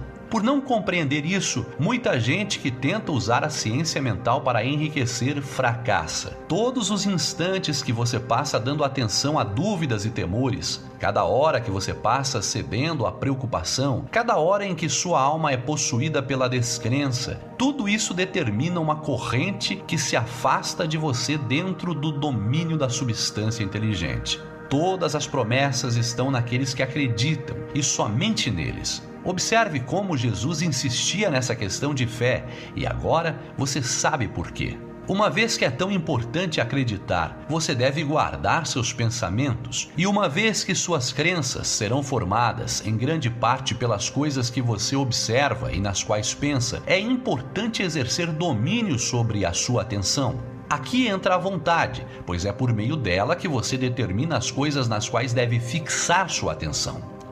Se você quer ficar rico, não deve se ocupar da pobreza. Não se motiva a criação das coisas pensando em seus opostos. Nunca se alcança a saúde estudando a doença e pensando nela. A virtude não é promovida pelo estudo do pecado ou por pensar no pecado. E ninguém jamais ficou rico estudando a pobreza e pensando nela. A medicina, como ciência das doenças, aumentou as doenças. A religião, como a ciência do pecado, promoveu o pecado. E a economia, como estudo da pobreza, encherá o mundo de desgraça e privação. Não fale sobre pobreza, não investigue essa temática, não se preocupe com ela, não se importe com suas causas, elas nada têm a ver com você. O que interessa a você é a cura, não perca tempo com trabalhos caridosos ou movimentos de caridade. Toda caridade tende apenas a perpetuar a desgraça que pretende erradicar. Não estou dizendo que devemos ser insensíveis ou cruéis, recusando-nos a ouvir o apelo dos necessitados, mas você não deve tentar erradicar a pobreza recorrendo a meios convencionais. Deixe para trás a pobreza, bem como tudo que pertence a ela, e tenha sucesso. Fique rico é a melhor alternativa para você ajudar os pobres. Você não pode manter a imagem mental que o fará rico se a encher com imagens de pobreza. Não leia livros ou jornais que descrevem em detalhes as desgraças dos favelados, os horrores do trabalho das crianças e assim por diante. Não leia nada que ocupe sua mente com imagens tristes de privação e sofrimento. Você não ajuda os pobres ao saber dessas coisas, e o vasto conhecimento de como eles vivem não concorre para acabar com a pobreza. O que concorre para acabar com a pobreza não é formar imagens de pobreza em sua mente, mas ajudar a construir imagens de riqueza nas mentes dos pobres. Você não está abandonando os pobres à sua miséria quando não permite que sua mente forme imagens dessa miséria. A pobreza pode ser erradicada não com o aumento do número de pessoas ricas que pensam na pobreza, mas sim aumentando o número de pobres que se propõem a enriquecer por meio da fé. Os pobres não precisam de caridade, mas de inspiração a caridade só lhes manda um pedaço de pão para mantê-los vivos em sua desgraça, ou proporciona a eles alguma distração para que a esqueçam por uma ou duas horas. Mas a inspiração faz com que se ergam da sua miséria. Se você quer ajudar os pobres, demonstre a eles que podem ficar ricos e prove isso ficando rico você mesmo. O único modo capaz de erradicar a pobreza do mundo é fazer com que um número cada vez maior de pobres siga os ensinamentos desse livro. As pessoas devem aprender a enriquecer por meio da criação, não da competição. Todos os homens que enriqueceram por meio da competição derrubam atrás de si a escada pela qual subiram, mantendo os outros no chão. Mas todos os homens que enriquecem por meio da criação abrem caminho para milhares de outros e os inspiram a segui-los. Você não está sendo insensível nem cruel quando se recusa a ter pena da pobreza, ver a pobreza, ler sobre a pobreza ou ouvir falar sobre a pobreza. Use a força de vontade para manter sua mente afastada do assunto da pobreza e para mantê-la fixa com fé e propósito na visão do que você deseja. Capítulo 10 Outros usos da vontade. Não se pode manter uma visão clara e verdadeira da riqueza se nossa atenção volta-se constantemente para imagens opostas, sejam elas concretas ou imaginárias. Não comente seus problemas financeiros do passado, se já teve algum, nem pense neles. Não comente a pobreza de seus pais ou as dificuldades de sua vida passada. Se fizer isso, estará se classificando mentalmente entre os pobres e com certeza vai interromper o movimento das coisas em sua direção. Deixe que os mortos enterrem os mortos, como disse Jesus. Deixe para trás a pobreza e tudo o que a ela pertence. Você aceitou como certa uma determinada teoria do universo e está depositando suas esperanças de felicidade nessa certeza. O que pode ganhar dando atenção a teorias conflitantes? Não leia livros religiosos que anunciam o fim próximo do mundo. E não leia denúncias de corrupção, ou filósofos pessimistas que afirmam que o mundo está rumando para o inferno. O mundo não está indo para o inferno, está indo para Deus. É uma evolução maravilhosa. É certo que existem muitos aspectos desagradáveis, mas de que serve estudá-los quando são passageiros e quando esse estudo só serve para atrasar seu desaparecimento e para mantê-los mais tempo conosco? Por que dar atenção a coisas que estão sendo removidas pelo crescimento evolutivo quando podemos apressar sua remoção apenas ao promover esse crescimento na parte que nos toca? Por mais horríveis que sejam as condições em certos países, regiões ou lugares, você estará perdendo seu tempo e destruindo as próprias chances se parar para estudá-las. Você deve se interessar pelo enriquecimento do mundo. Pense nas riquezas que o mundo está conquistando e não na pobreza da qual ele está se libertando. E não esqueça que o único modo pelo qual você pode ajudá-lo a enriquecer é por meio do método criativo, não do competitivo. Dedique toda a sua atenção à riqueza, ignore a pobreza. Cada vez que você pensar nos pobres ou falar neles, pense fale como se estivesse se referindo a pessoas que estão enriquecendo, como pessoas que devem ser congratuladas e não lamentadas. Então elas e os outros serão inspirados e começarão a procurar uma saída da pobreza. Pelo fato de eu dizer que deve dedicar todo o seu tempo e toda a sua mente à riqueza, não quer dizer que deva ser sórdido ou mesquinho. Ser verdadeiramente rico é o mais nobre objetivo que se pode ter na vida, pois ele inclui todo o resto. No plano competitivo, a luta pela riqueza é a busca impiedosa e desalmada da conquista do poder sobre os outros. Mas quando entramos na mente criadora, tudo isso fica diferente tudo que é possível no sentido do engrandecimento e do desenvolvimento da alma, de serviços e realizações elevadas, chega a nós por meio do enriquecimento. Tudo se torna possível pelo uso das coisas. Se você não tem saúde física, verá que o modo de consegui-la é ficar rico. Só aqueles que se emanciparam das preocupações financeiras e que têm meios para viver sem aborrecimentos e seguir todas as normas de higiene podem ter e manter a saúde. A grandeza moral e espiritual só é possível àqueles que estão acima da luta competitiva pela existência, e só aqueles que estão enriquecendo no plano do pensamento criativo estão livres das influências degradantes da competição. Se o seu coração deseja ardentemente a felicidade doméstica, lembre-se de que o o amor floresce melhor num ambiente refinado, com pensamentos de alto nível e livre de influências corruptoras. E esse ambiente só é conseguido por aqueles que enriquecem por meio do exercício do pensamento criativo, sem escaramuças ou rivalidades. Repito, você não pode desejar nada mais alto ou mais nobre do que ficar rico e deve fixar a atenção em sua imagem mental da riqueza, excluindo tudo que possa embaçar ou obscurecer essa visão. Você deve aprender a ver a verdade no interior de todas as coisas. Deve ver, sob todas as condições aparentemente erradas, a grande e única vida sempre caminhando para a frente, dirigindo-se para a expressão da felicidade total e completa.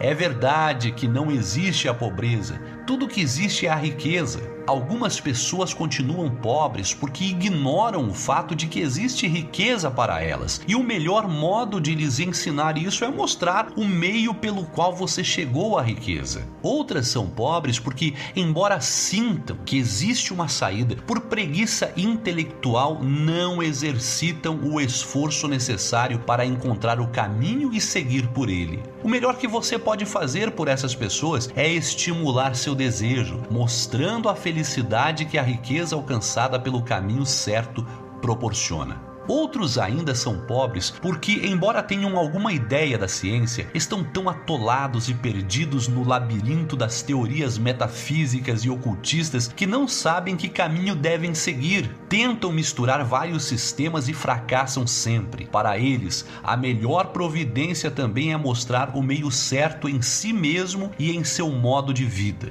Uma pitada de ação vale um quilo de teoria. O melhor que você pode fazer pelo mundo todo é buscar o melhor possível para si mesmo. O melhor meio de servir a Deus e aos homens é ficar rico, quando essa riqueza é alcançada pelo método criativo e não pelo método competitivo. Outra coisa, afirmamos que este livro descreve em detalhes os princípios da ciência do enriquecimento. Se isso é verdade, você não precisa ler nenhum outro livro sobre o assunto. Isso pode parecer egoísmo e mesquinharia, mas pense um momento. Não existe mais de um método científico de cálculo matemático do que adição, subtração, multiplicação e divisão. Nenhum outro método é possível. Só pode haver uma distância mais curta entre dois pontos. Só há um meio de pensar cientificamente, e esse meio consiste em pensar do modo que leva ao objetivo pelo caminho mais curto e mais simples. Ninguém formulou ainda um sistema mais breve e menos complexo do que o que descrevemos aqui, do qual foi retirado tudo que não é essencial. Quando você começar a segui-lo, abandone todos os outros, expulsando-os por completo de sua mente. Leia este livro todos os dias, leve-o sempre consigo, decore todas as palavras e não pense em outros sistemas ou teorias. Se parar para pensar, terá dúvidas, seu pensamento ficará incerto e vulnerável, e então você começará a cometer erros. Depois de ter vencido e ficado rico, pode estudar outros sistemas à vontade, mas enquanto não estiver completamente certo de ter ganhado tudo o que deseja, não leia nada sobre o assunto, a não ser este este livro ou os autores mencionados no prefácio. Procure ler somente os comentários mais otimistas dos noticiários mundiais, aqueles que se harmonizam com a imagem criada em sua mente. Além disso, deixe para mais tarde suas investigações no terreno do ocultismo. Não leia sobre teosofia, espiritualismo ou coisas semelhantes. É muito provável que os mortos vivam ainda e que estejam perto de nós, mas se estão, deixe-os em paz, trate de sua vida onde quer que estejam os espíritos dos mortos. Eles têm um trabalho a fazer e os próprios problemas a serem resolvidos, e não temos o direito de interferir com eles. Não podemos ajudá-los, e é pouco provável que eles possam nos ajudar ou que tenhamos o direito de invadir seu tempo, mesmo que eles possam invadir o nosso.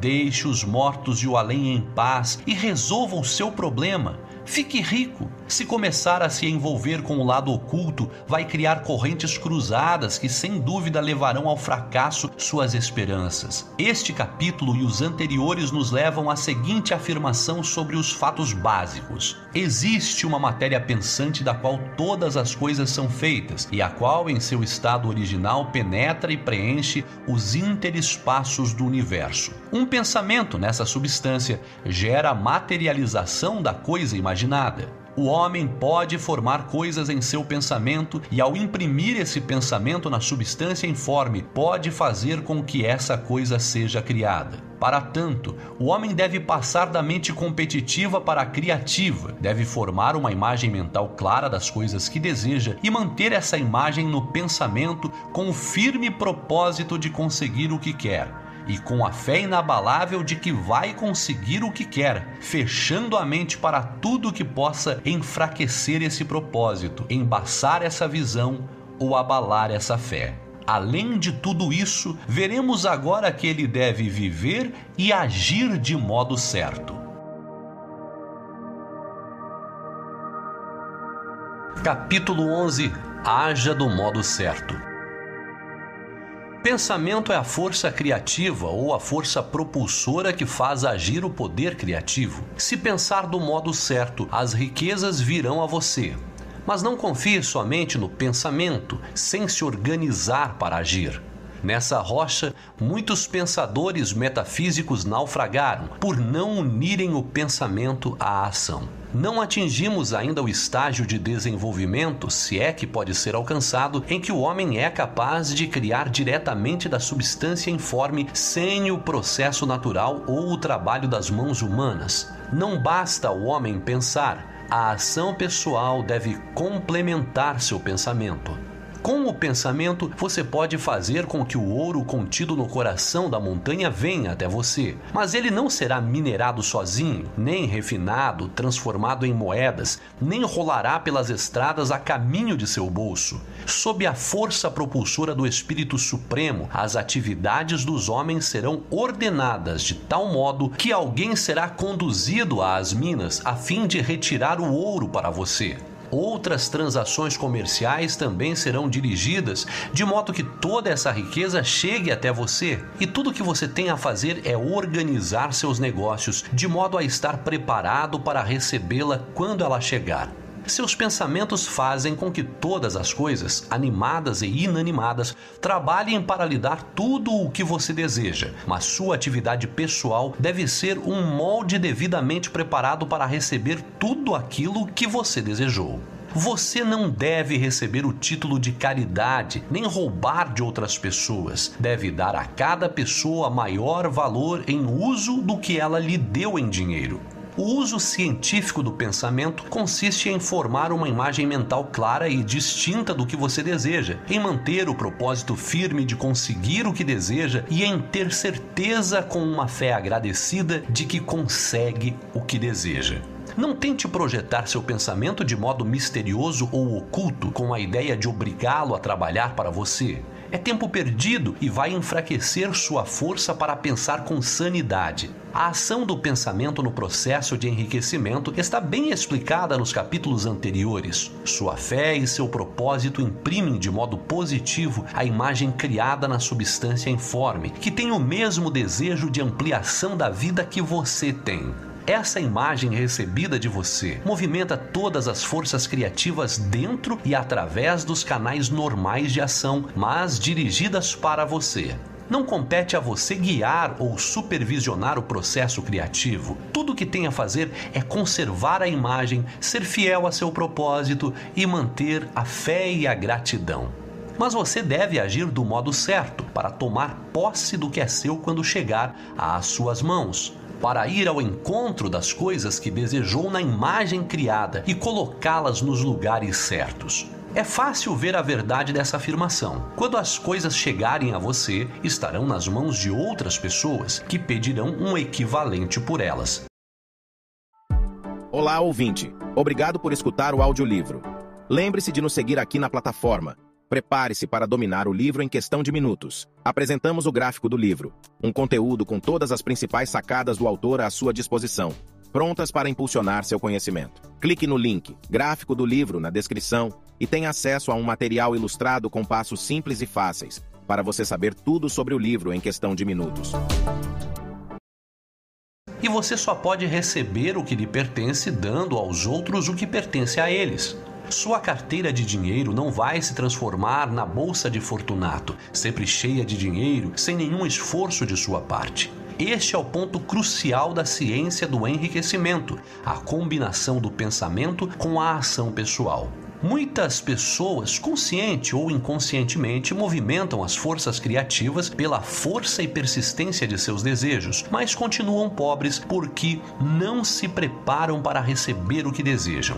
Por meio do pensamento, tudo o que desejamos vem a nós. Por meio da ação, nós o recebemos. Seja qual for sua ação, é evidente que você deve agir agora, não pode agir no passado, e é essencial para a clareza de sua imagem mental que você afaste o passado de sua mente. Não pode agir no futuro, pois o futuro ainda não chegou, e não pode dizer como agirá numa contingência futura enquanto essa contingência não aparecer. Por não estar no negócio certo ou no ambiente certo neste momento, não pense que deve adiar a ação para quando estiver nas condições ideais. Não perca tempo no presente pensando no melhor curso de ação para o caso de emergências futuras. Tenha fé em sua capacidade para enfrentar qualquer emergência que surgir. Se você agir no presente pensando no futuro, estará agindo com a mente dividida e não pode ser eficiente. Aplique toda a sua mente na ação presente. Não dê seu impulso criativo à substância original e em seguida sente para esperar os resultados. Se fizer isso, jamais os terá. Comece a agir agora. Não existe nenhum outro tempo, só o agora. E jamais haverá outro tempo que não seja o agora. Se você vai se preparar para receber o que deseja, deve começar agora. Sua ação, seja ela qual for, deve ser utilizada mais em seu negócio ou emprego atual e deve se aplicar às pessoas e aos objetos de seu ambiente atual. Você não pode agir onde não está, não pode agir onde esteve, não pode agir onde estará. Só pode agir onde está no presente momento. Não se preocupe em saber se o trabalho de ontem foi bem feito ou mal feito. Faça bem o trabalho de hoje. Não tente realizar agora as tarefas de amanhã. Você terá muito tempo para isso quando o amanhã chegar. Não tente, por meios ocultos ou místicos, agir sobre pessoas ou objetos fora do seu alcance. Não espere uma mudança do ambiente para agir. Mude o ambiente por meio da ação. Você pode agir sobre o ambiente em que está agora, fazendo com que o transfiram para um lugar melhor. Mantenha com fé e propósito firmes a imagem de sua pessoa num ambiente melhor, mas atue sobre o seu ambiente atual com todo o coração e com todas as suas forças e toda a sua mente. Não desperdice tempo sonhando ou construindo castelos no ar. Concentre-se na imagem do que você deseja e haja agora. Não se prepare para fazer alguma coisa nova ou para agir de modo espetacular ou estranho como o primeiro passo para ficar rico. É provável que suas ações, pelo menos durante algum tempo, continuem as mesmas que sempre foram no passado, mas agora você as estará desempenhando do modo certo, um modo que certamente o fará rico. Se você se dedica a algum negócio e acha que não é o que lhe convém, não espere passar para a atividade certa a fim de começar a agir. Não se sinta desencorajado, nem se lamente por estar no lugar errado. Nenhum homem está tão deslocado que não possa encontrar o lugar certo, e nenhum homem jamais se envolve na atividade errada a ponto de não poder passar para a certa. Mantenha a visão de sua atividade na posição certa, com o propósito de chegar a ela e com a fé de que a alcançará, e desse modo vai conseguir mas haja no lugar em que está atualmente. Use sua criatividade atual como meio de chegar a uma posição melhor e seu ambiente atual para entrar em um melhor. Sua visão da atividade certa, quando mantida com fé e propósito firmes, fará com que o Supremo encaminhe a atividade certa para você e sua ação, quando desempenhada do modo certo, fará com que você se encaminhe para ela. Se você é empregado ou assalariado e acha que precisa mudar de posição para conseguir o que deseja, não projete seu pensamento no espaço esperando com isso conseguir um emprego melhor. Provavelmente você não terá resultado mantenha a visão de estar ocupando o emprego certo, enquanto atua com fé e propósito firmes no emprego que tem agora. Certamente conseguirá o que deseja. Sua visão e sua fé ativarão a força criativa e ela o trará até você e sua ação fará com que as forças em seu ambiente caminhem para o lugar que você quer. Ao terminar este capítulo, acrescentaremos outra afirmação a nosso roteiro. Existe uma matéria pensante da qual todas as coisas são feitas e que, em seu estado original, penetra e preenche os interespaços do universo. Um pensamento nessa substância produz a coisa imaginada por ele. O homem pode formar coisas em seu pensamento e, ao imprimir seu pensamento à substância informe, pode fazer com que seja criada a coisa na qual pensou. Para fazer isso, esse homem deve passar da mente competitiva para a mente criativa, deve formar uma imagem mental clara das coisas que deseja e manter essa imagem no pensamento com o propósito fixo de conseguir o que deseja e com fé inabalável de que conseguirá o que deseja, fechando a mente para tudo que possa abalar esse propósito, obscurecer a imagem ou diminuir sua fé. Para que possa receber o que deseja, quando chegar, o homem deve agir agora sobre as pessoas e os objetos do seu ambiente atual.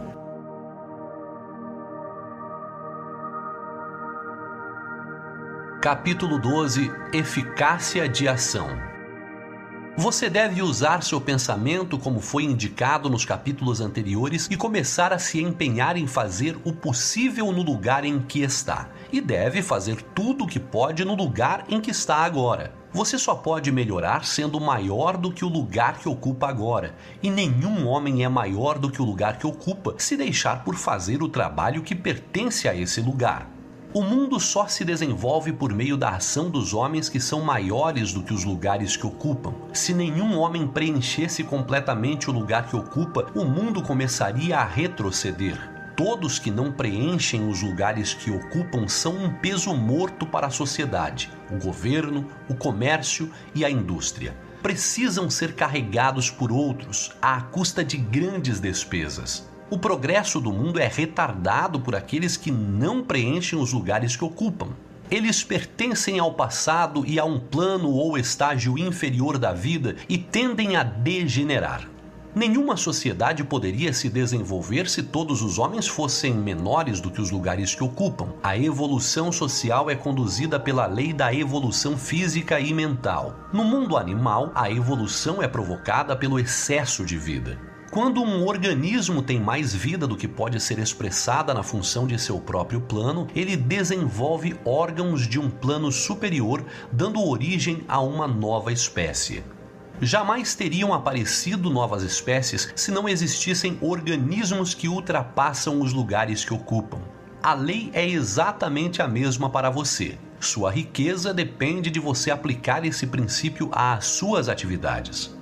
Cada dia é um dia de sucesso ou um dia de fracasso, e são os dias de sucesso que levam você ao que deseja. Se todos os dias forem de fracasso, você jamais ficará rico, mas se todos os dias forem de sucesso, certamente você enriquecerá.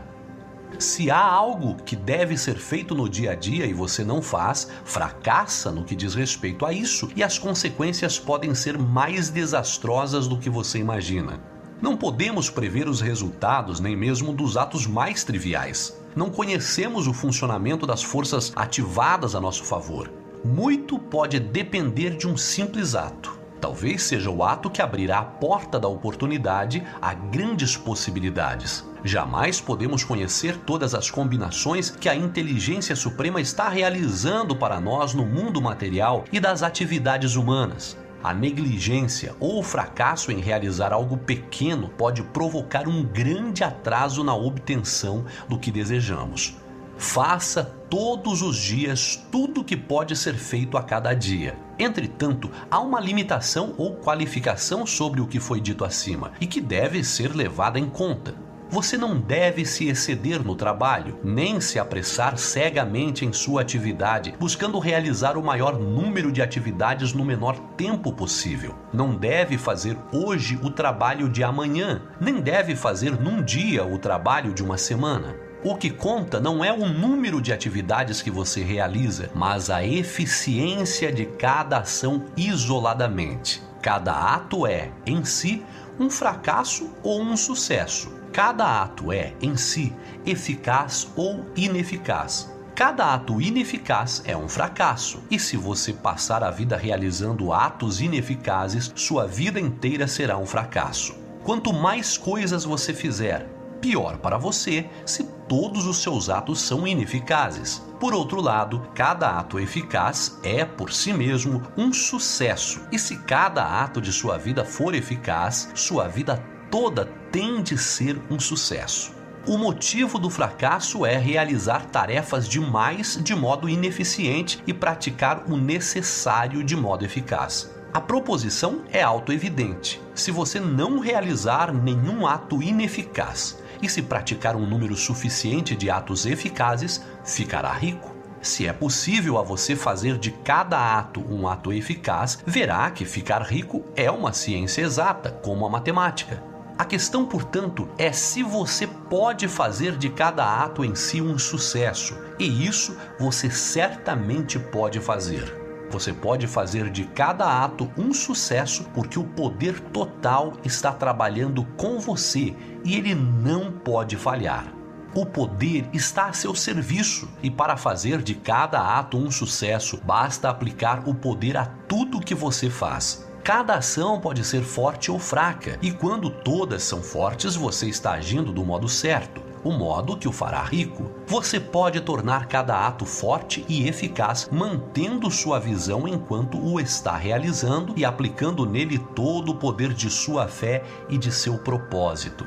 É neste ponto que falham aqueles que separam o poder mental da ação pessoal usam o poder da mente num lugar e num momento determinado e agem em outro lugar e em outro momento. Desse modo, seus atos não são sucessos em si mesmos, muitos deles são ineficazes. Mas se o poder total for aplicado em cada ato, por menor que ele seja, esse ato será um sucesso. E como na natureza das coisas, cada sucesso abre caminho para outros sucessos, seu progresso na direção do que você deseja e o progresso do que você deseja em sua direção serão extremamente acelerados. Lembre-se de que a ação bem-sucedida tem resultados cumulativos. Uma vez que o desejo por mais vida é inerente a todas as coisas, quando um homem começa a rumar para uma vida mais ampla, mais coisas se unem a ele e a influência de seu desejo se multiplica. Faça todo dia tudo o que puder fazer nesse dia e realize cada tarefa de modo eficaz.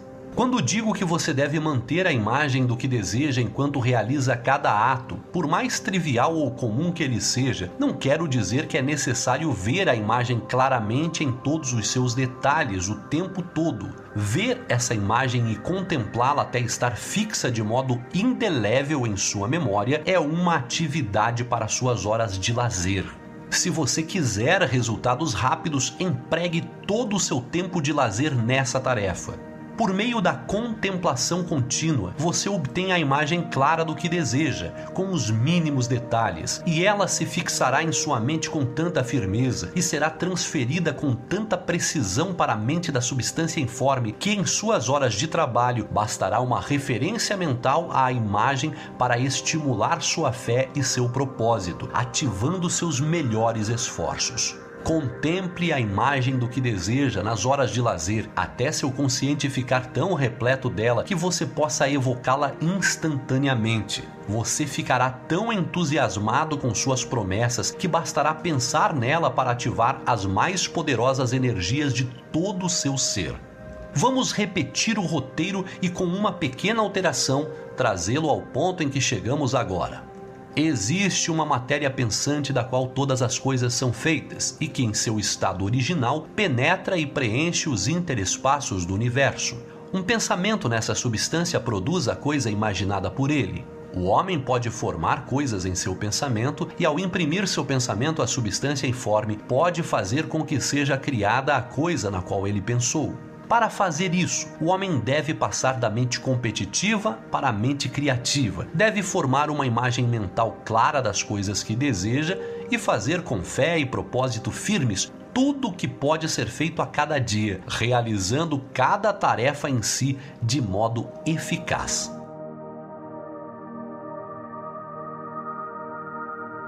Capítulo 13 Entre no negócio certo. O sucesso em qualquer tipo de atividade depende, entre outros fatores, de um estado bastante desenvolvido das faculdades exigidas por essa atividade por parte de quem a desempenha.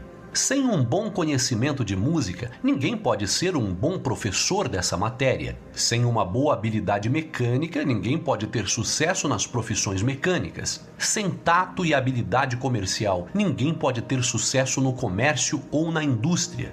Porém, o fato de ter bem desenvolvidas as faculdades exigidas por determinada atividade não garante o enriquecimento de ninguém. Existem músicos com talento notável que continuam pobres. Existem ferreiros, carpinteiros e assim por diante com excelentes habilidades mecânicas que nunca ficam ricos. E existem comerciantes que, com talento para fazer negócios, fracassam na vida. As faculdades ou habilidades são instrumentos. É essencial ter bons instrumentos, mas é essencial também que sejam usados do modo certo. Um homem pode apanhar uma serra afiada, um esquadro, uma boa plana e outros instrumentos e fazer um belo artigo de decoração. Outro homem pode usar os mesmos instrumentos e começar a trabalhar numa réplica do objeto, mas sua produção ser um fracasso ou seja, ele não sabe usar bons instrumentos do modo certo. As várias faculdades de sua mente são instrumentos com os quais você deve trabalhar para enriquecer. Será mais fácil ter sucesso se escolher uma atividade para a qual pode contar com esses instrumentos mentais. Em linhas gerais, você terá mais sucesso numa atividade que faça uso de suas melhores e mais fortes habilidades, a atividade para a qual está mais bem preparado.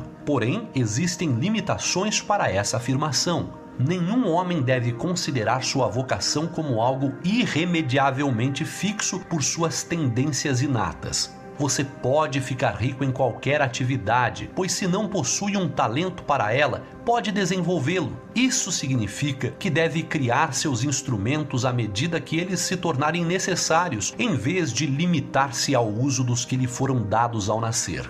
Será mais fácil para você ser bem-sucedido numa atividade para a qual já possui os talentos necessários num bom estado de desenvolvimento, mas você pode ter sucesso em qualquer atividade, pois tem condições de desenvolver qualquer talento rudimentar. E você possui os rudimentos de todos os talentos possíveis você enriquecerá com mais facilidade no que se refere a esforço se fizer aquilo para o qual é mais bem dotado, mas pode enriquecer satisfatoriamente se fizer o que quer fazer. Fazer o que se quer representa vida, e não há satisfação verdadeira em viver quando somos levados a fazer sempre algo que não gostamos e nunca fazer o que queremos. E é certo que você pode fazer o que quer. O desejo de fazer determinada coisa é uma prova de que você tem poder para fazê-la. O desejo é uma manifestação do poder. O desejo de tocar música é o poder de tocar música em busca de expressão e desenvolvimento. O desejo de inventar instrumentos mecânicos é o talento mecânico em busca de expressão e desenvolvimento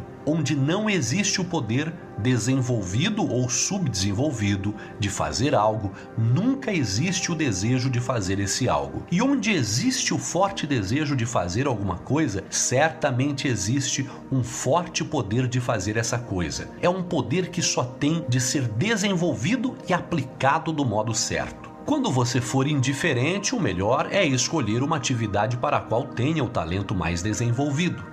Mas, se você tem um forte desejo de se dedicar a uma determinada linha de trabalho, deve tê-la em mente como seu objetivo final. Você pode fazer o que deseja e é seu direito e privilégio seguir a atividade ou vocação que mais lhe agrada. Não é obrigado a fazer o que não quer e não deve fazer. exceto como um meio de chegar à atividade que deseja realizar.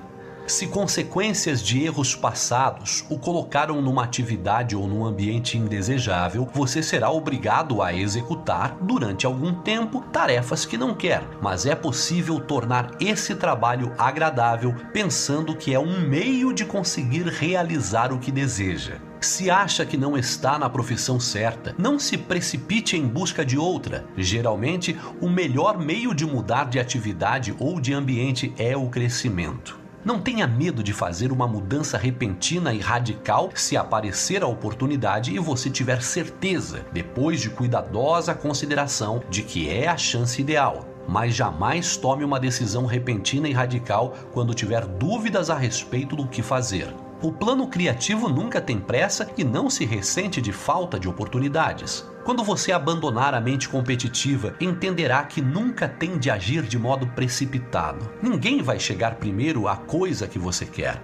Há bastante para todos. Se um lugar foi tomado, outro melhor se abrirá para você um pouco mais adiante. Você tem muito tempo em caso de dúvida, espere. Retome a contemplação da imagem criada por seu pensamento, aumente e reforce sua fé e seu propósito e, acima de tudo, nos momentos de dúvida e de indecisão, cultive a gratidão um ou dois dias gastos na contemplação da imagem do que você deseja e em sincero agradecimento por aquilo que vai receber levarão sua mente para tão perto do Supremo que, quando tomar sua decisão, não cometerá erro algum. Existe uma mente que conhece tudo o que pode ser conhecido e você pode entrar em união completa com ela por meio da fé e do propósito de melhorar sua vida se a gratidão for sincera. Os erros resultam da ação precipitada ou realizada com dúvida ou medo, ou ainda quando nos esquecemos do motivo certo, que é mais vida para tudo e menos vida para nada. Quando você agir do modo certo, oportunidades em número cada vez maior virão ao seu encontro e você tem de ser muito firme em sua fé, em seu propósito de manter sua mente em contato íntimo com a mente total por meio da gratidão reverente. Faça todo o possível do modo mais perfeito todos os dias, mas sem pressa, sem preocupação, sem medo. Vá tão depressa quanto pode, mas jamais se precipite. Lembre-se de que no momento em que você começa a se apressar, deixa de ser criador para se tornar competidor, descendo assim novamente para o plano antigo. Sempre que perceber que está agindo de modo precipitado, pare Volte a atenção para a imagem mental daquilo que você deseja e comece a agradecer o que vai receber. O exercício da gratidão invariavelmente reforça sua fé e renova seu propósito. Capítulo 14 Impressão de ampliação ou crescimento Quer você mude de atividade ou não, suas ações no presente devem ser direcionadas à atividade a que se dedica agora. Você pode entrar para a atividade que deseja fazendo uso construtivo daquela que desempenha agora e trabalhando do modo certo. E se sua atividade consiste em lidar com outras pessoas, seja pessoalmente ou por correspondência, o pensamento-chave de todos os seus esforços deve ser o de transmitir às mentes dessas pessoas a impressão de ampliação, crescimento ou aumento. Ampliação é o que todos os homens procuram, é o incentivo da inteligência informe dentro deles, em busca de expressão completa. O desejo de ampliação é inerente a toda a natureza, é o impulso fundamental do universo. Todas as atividades humanas baseiam-se no desejo de ampliação. As pessoas procuram mais alimento, mais roupas, abrigos melhores, mais luxo, mais beleza, mais conhecimento, mais prazer, ampliação em alguma coisa, mais vida Todas as coisas vivas estão sujeitas a essa necessidade de crescimento contínuo. Onde cessa o crescimento, a dissolução e a morte instalam-se de imediato. O homem instintivamente sabe disso, portanto, está sempre em busca de mais. Essa lei do crescimento perpétuo foi exposta por Jesus na parábola dos talentos. Só os que ganham mais guardam alguma coisa. Daquele que nada tem será tomado até aquilo que ele tem. O desejo normal de aumento da riqueza não é um mal nem um pecado, é simplesmente o desejo de vida mais abundante, uma aspiração. E por ser o instinto mais profundo de suas naturezas, todos os homens são atraídos para aquele que pode lhes dar mais meios de vida. Se você agir do modo certo, como descrito nas páginas anteriores, estará conquistando um crescimento constante para si mesmo e estará espalhando esse crescimento a todos com quem entrar em contato. Você é um centro criativo no qual o crescimento é distribuído para todos.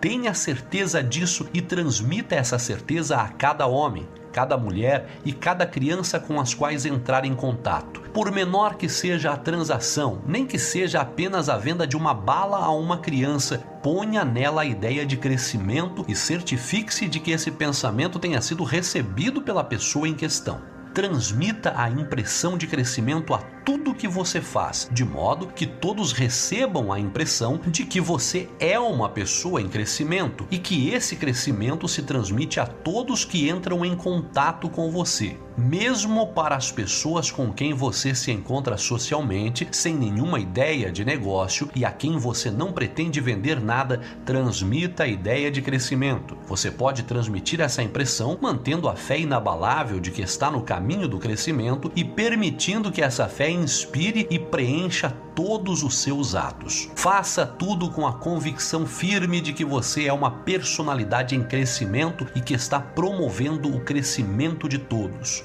Sinta que está ficando rico e que nesse processo está enriquecendo e conferindo benefício a todos.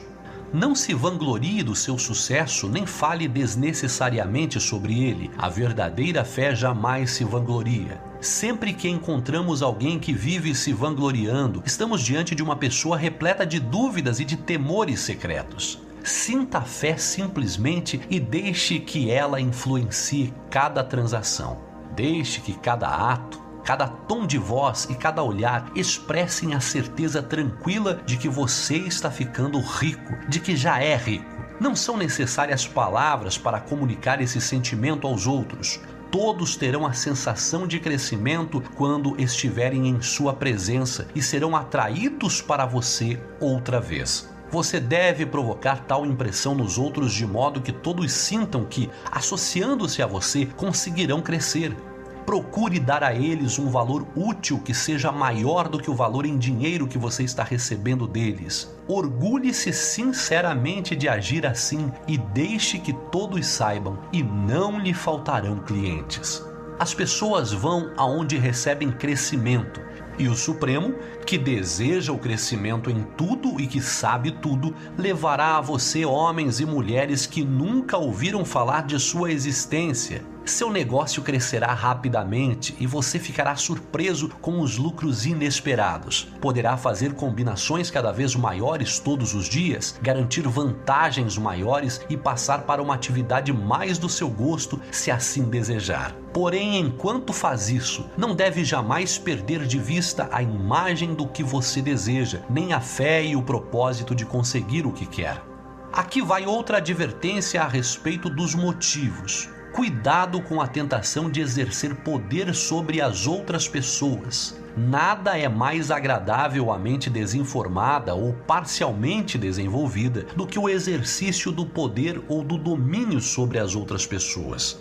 O desejo de governar por uma gratificação egoísta tem sido o flagelo do mundo. Por séculos sem conta, reis e senhores encharcaram a terra com o sangue de suas batalhas para aumentar seus domínios, não em busca de mais vida para tudo, mas para conseguir mais poder para si mesmos. Hoje, o motivo principal no mundo do comércio e da indústria é o mesmo. Os homens formam seus exércitos de dólares e destroem as vidas e os corações de milhões na mesma luta insana pelo poder sobre o seu semelhante. Os reis do comércio, como os reis da política, são inspirados pelo desejo de poder.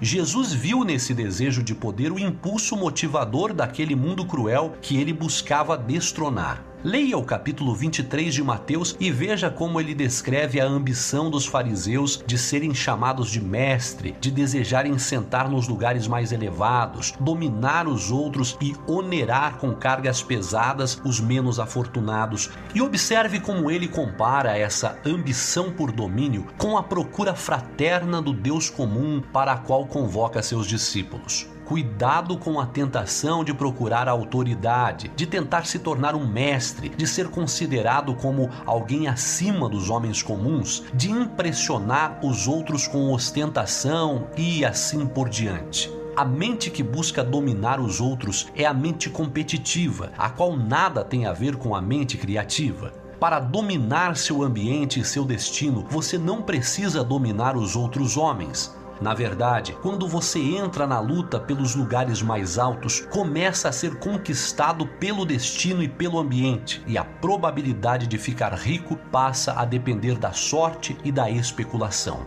Cuidado com a mente competitiva. Não há melhor afirmação sobre o princípio do ato criativo do que a frase favorita do falecido Jones de Toledo, que é uma regra de ouro: O que quero para mim mesmo, quero para todos.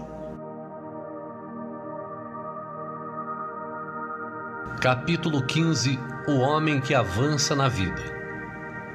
O que foi dito no último capítulo aplica-se tanto ao profissional quanto ao assalariado e ao comerciante. Não importa o que você seja, médico, professor ou sacerdote, se for capaz de proporcionar aos outros aumento ou crescimento de vida e fazer com que eles tomem conhecimento desse fato, eles serão atraídos em sua direção e você ficará rico. O médico que tem a imagem mental de si mesmo como um grande e bem-sucedido restaurador da saúde e que trabalha para a realização completa dessa imagem com fé e propósito, como descrito nos capítulos anteriores, entrará em contato tão íntimo com a fonte da vida que seu sucesso será fenomenal. Será procurado por uma multidão de pacientes. Ninguém tem maior oportunidade de seguir os ensinamentos deste livro do que o praticante da medicina. Não importa a escola a que pertença, pois o princípio de curar é comum a todas elas e pode ser alcançado por todas sem distinção. O homem avançado na medicina que mantém a imagem clara de si mesmo como bem-sucedido e que obedece às leis da fé, do propósito e da gratidão, sem dúvida vai curar todos os seus pacientes, não importa os remédios que usar. No campo da religião, o mundo clama por um sacerdote que ensine aos fiéis a verdadeira ciência da vida abundante, aquele que domina os detalhes da ciência de enriquecer ao lado das ciências aliadas do bem-estar, de ser grande e de conquistar o amor das outras pessoas, e que ensina esses detalhes do púlpito, jamais sentirá falta de uma congregação. Esse é o evangelho que o mundo precisa, o evangelho que ensina o aumento da vida. Os homens o ouvirão satisfeitos e apoiarão incondicionalmente quem o leva a eles. O que precisamos agora é de uma demonstração da ciência da vida feita no púlpito. Queremos pregadores que não apenas nos digam como, mas que sejam provas vivas do que pregam. Precisamos do pregador que seja rico, saudável, grande e amado, para nos ensinar a alcançar todos esses bens. E quando ele chegar, encontrará um número enorme de fiéis seguidores. O mesmo se aplica ao professor capaz de inspirar as crianças com a fé e o propósito de avançar na vida. Ele jamais ficará sem emprego, e qualquer professor que possui essa fé e esse propósito pode transmiti-los a seus alunos, e só pode transmiti-los se fizerem parte da sua própria vida e de seu trabalho. O que vale para o professor, o pregador e o médico vale também para o advogado, o dentista, o corretor de imóveis, o agente de seguros, vale para todos. A ação combinada, mental e pessoal que acabo de descrever é infalível. Todos os homens e todas as mulheres que a seguirem ao pé da letra, com perseverança, ficarão ricos. A lei do aumento da vida é uma certeza tão matemática em sua atuação quanto a lei da gravidade. Enriquecer é uma ciência exata. Tudo isso aplica-se ao assalariado do mesmo modo que aos profissionais descritos. Não pense que você não tem chance de enriquecer porque trabalha onde a oportunidade de crescimento não é visível, onde os salários são baixos e o custo de vida alto. Forme uma visão mental do que você deseja e comece a agir com fé e propósito. Faça todo o trabalho possível todos os dias e faça de modo perfeito e bem-sucedido. Aplique o poder do sucesso e o propósito de enriquecimento em tudo o que você faz, mas não haja desse modo apenas com a ideia de cair nas boas graças de seu empregador, com a esperança de que ele ou os que estão acima dele vejam seu bom trabalho e o promovam. É pouco provável que façam isso. O homem que é apenas um bom trabalhador, que desempenha sua função com a melhor de suas habilidades e satisfeito com isso, é valioso para o empregador e, portanto, ele não tem interesse em promovê-lo. Ele vale mais onde está. Para garantir seu crescimento, não basta ser grande demais para o lugar que ocupa. O homem que tem certeza de que vai melhorar e crescer na vida é aquele que é grande demais para o lugar que ocupa e que tem uma ideia clara e precisa do que quer ser. Sabe que pode ser o que quiser e está resolvido a ser aquilo que deseja. Não tente fazer nada mais além de desempenhar completamente sua função atual, com o intuito de agradar seu empregador. Faça isso com a ideia do próprio avanço na vida Mantenha a fé e o propósito de crescer na vida durante as horas de trabalho, depois das horas de trabalho e antes das horas de trabalho, de modo que qualquer pessoa que entre em contato com você, seja o chefe de sessão, um companheiro de trabalho ou alguém de nossas relações sociais, sinta a força do propósito irradiando-se de sua pessoa e que todos tenham a sensação de crescimento que emana de você. As pessoas serão atraídas para você e, se não houver possibilidade de avanço em seu emprego atual, logo surgirá a oportunidade de outro emprego melhor. Existe um poder que jamais deixa de apresentar uma oportunidade para o homem avançado que se move de acordo com a lei. Deus não pode deixar de ajudá-lo se você agir do modo certo. Ele tem de fazer isso para ajudar a si mesmo. Não existe nada nas circunstâncias de seu emprego, nem na situação de sua empresa, capaz de mantê-lo onde está. Se você não pode ficar rico trabalhando para a indústria do aço, ficará rico numa fazenda de 3 hectares e, se começar a se movimentar do modo certo, certamente escapará das garras da indústria do aço e chegará à fazenda ou a outro lugar que deseja. Se alguns milhares de seus empregados começassem a agir do modo certo, o truste do aço estaria em péssima situação. Teria de dar oportunidades a seus trabalhadores ou encerrar suas atividades para sempre. Ninguém tem de trabalhar para um truste.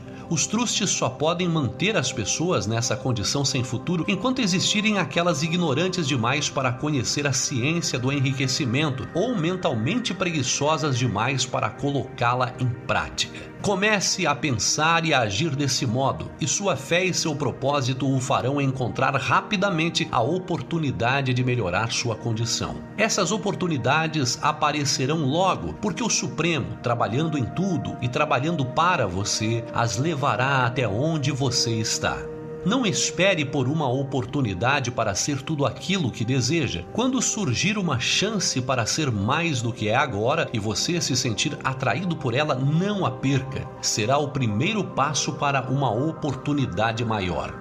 Não pode existir no universo falta de oportunidade para o homem que está levando uma vida de crescimento. É parte inerente à constituição do cosmos que todas as coisas devem ser para ele e devem trabalhar juntas para o seu bem, e ele certamente ficará rico se agir do modo certo. Portanto, deixe que os assalariados estudem este livro atentamente para seguir o curso de ação que ele prescreve. Não há como falhar.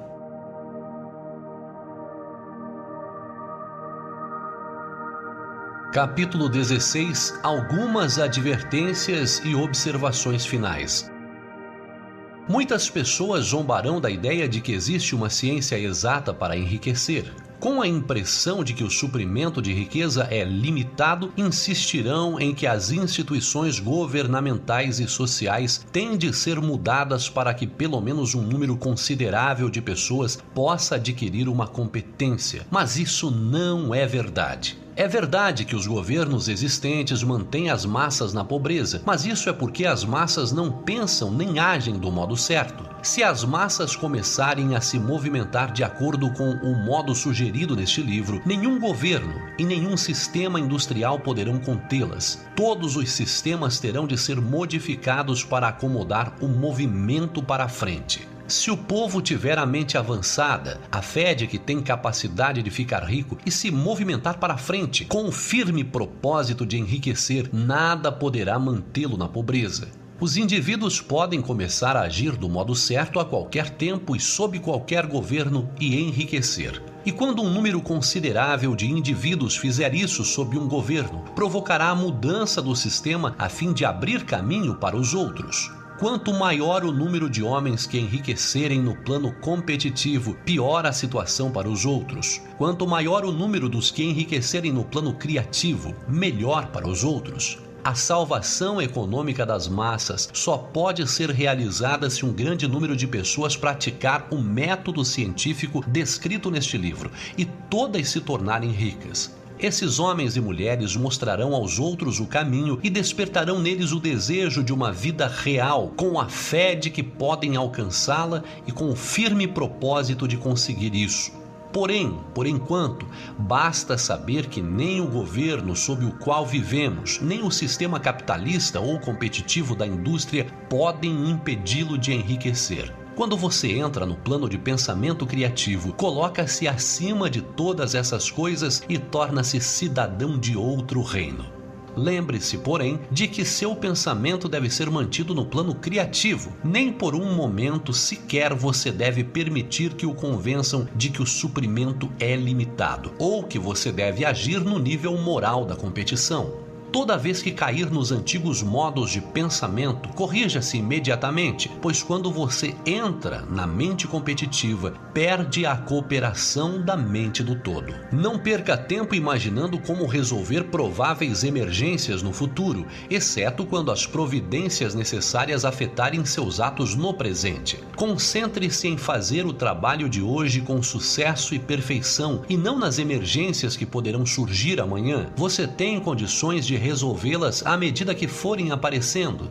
Não se preocupe pensando em como poderá transpor os obstáculos que aparecerem em seu horizonte profissional, a não ser que veja claramente que pode alterar seu curso hoje, a fim de evitá-los. Por maior que possa parecer um obstáculo visto à distância, você descobrirá que, agindo do modo certo, ele desaparecerá quando você se aproximar, ou que encontrará um meio de ultrapassá-lo ou contorná-lo a tempo. Nenhuma combinação possível de circunstâncias pode derrotar um homem ou uma mulher que caminha para a riqueza seguindo linhas estritamente científicas. Nenhum homem ou mulher que obedeça a essas leis deixará de enriquecer, assim como dois multiplicado por dois são sempre quatro. Não tenha pensamentos angustiantes sobre possíveis desastres, obstáculos, pânico ou combinações desfavoráveis de circunstâncias. Você terá tempo suficiente para enfrentar esses eventos quando eles aparecerem no presente imediato e descobrirá que toda dificuldade traz consigo os elementos para sua solução. Seja prudente ao falar. Nunca fale sobre si mesmo em seus casos, negócios ou qualquer outra coisa de modo triste ou desencorajador. Jamais admita ou insinue a possibilidade de fracasso. Nunca diga que os tempos estão difíceis ou que as condições de um negócio são duvidosas. Os tempos podem estar difíceis e o sucesso de um negócio pode ser incerto para os que estão no plano competitivo, mas nunca para você. Você pode criar o que quiser e está acima do medo. Quando os outros estiverem passando por tempos difíceis e os negócios andando mal, você encontrará suas maiores oportunidades.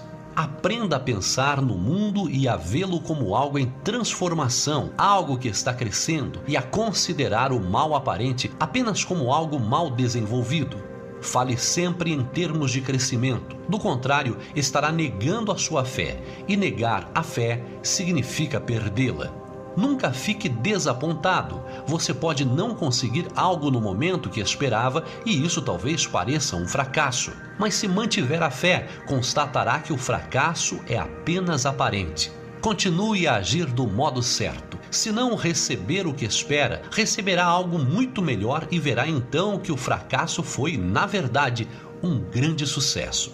Um estudante desta ciência estava resolvido a fazer determinado negócio que naquele momento parecia extremamente desejável, e ele trabalhou algumas semanas com essa finalidade. Quando chegou o momento, o negócio falhou de modo perfeitamente inexplicável, como se alguma influência invisível estivesse trabalhando contra ele. Mas o estudante não ficou desapontado. Ao contrário, agradeceu a Deus por seu desejo não ter sido atendido e continuou seu caminho cheio de gratidão. Em poucas semanas apareceu uma oportunidade muito melhor que não existiria de modo algum no primeiro negócio, e ele percebeu que uma mente que sabe mais do que ele havia evitado que perdesse a oportunidade melhor, não permitindo que se comprometesse com a menor.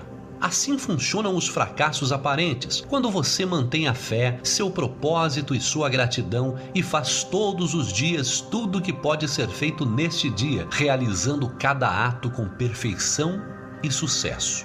Quando você tem um fracasso, é porque não pediu o suficiente. Insista, e uma coisa maior do que a que estava procurando certamente virá até você. Lembre-se disso. Você não fracassará por falta do talento necessário para fazer o que deseja. Se seguir as instruções deste livro, desenvolverá todo o talento necessário para realizar seu trabalho. Não faz parte do objetivo deste livro tratar da ciência de desenvolver um talento, mas de um processo tão simples e certo como o processo de enriquecimento. Entretanto, não hesite e não recue com medo de não ter habilidade suficiente para uma determinada atividade. Continue em frente e, quando tiver de desempenhar essa atividade, a habilidade lhe será dada. A mesma fonte de habilidade que deu a Lincoln, um homem inculto, a capacidade para realizar um dos melhores governos jamais conseguidos por um só homem está aberta para você você pode se abastecer de sabedoria suficiente para desempenhar o trabalho que deve fazer. Siga em frente com toda a fé. Estude este livro, faça dele seu companheiro constante até compreender e dominar todas as ideias que ele contém. Enquanto estiver estabelecendo sua fé, será conveniente abandonar a recreação e os prazeres e afastar-se de lugares nos quais são expostas ideias conflitantes, em sermões ou palestras. Não leia literatura pessimista ou conflitante, nem discuta o assunto. Não leia muita coisa além dos autores mencionados no prefácio passe a maior parte do seu lazer contemplando a imagem criada em seu pensamento, cultivando a gratidão e lendo este livro. Ele contém tudo o que você precisa saber sobre a ciência do enriquecimento e você encontrará os pontos essenciais resumidos no capítulo seguinte.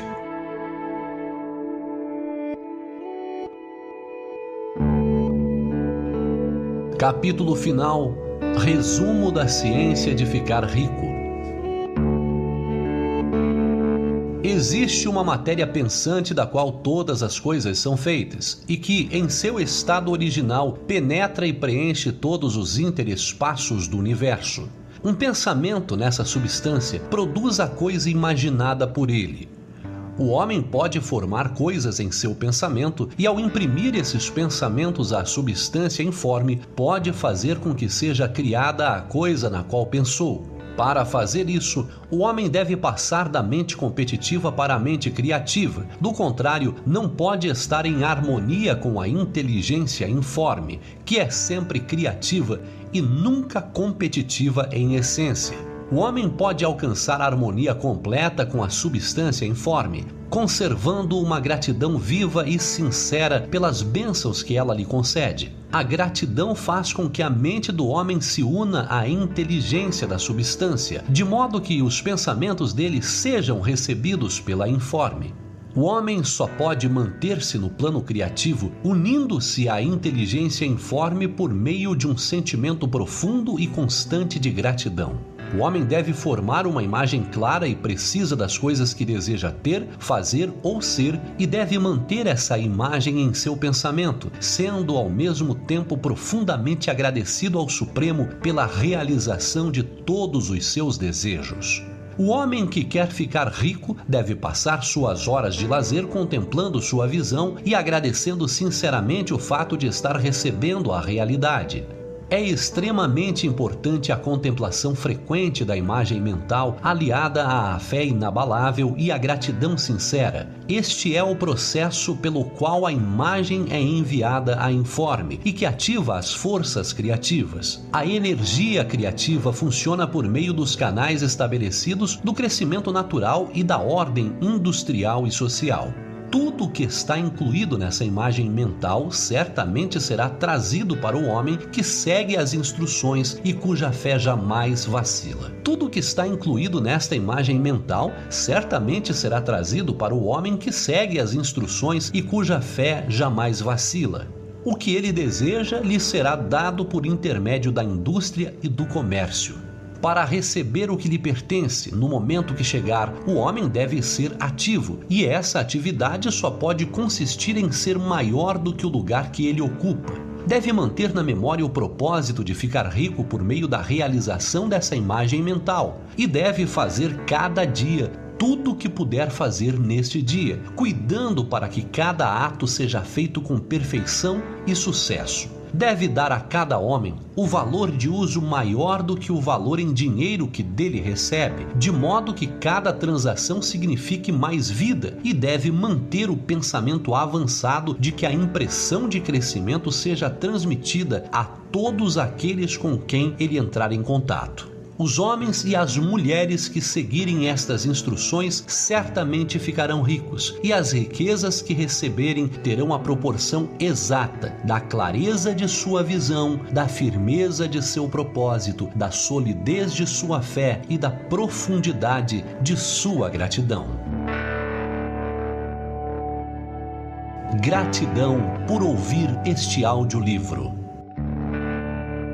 Um grande abraço do Gravonsky e sucesso sempre para você.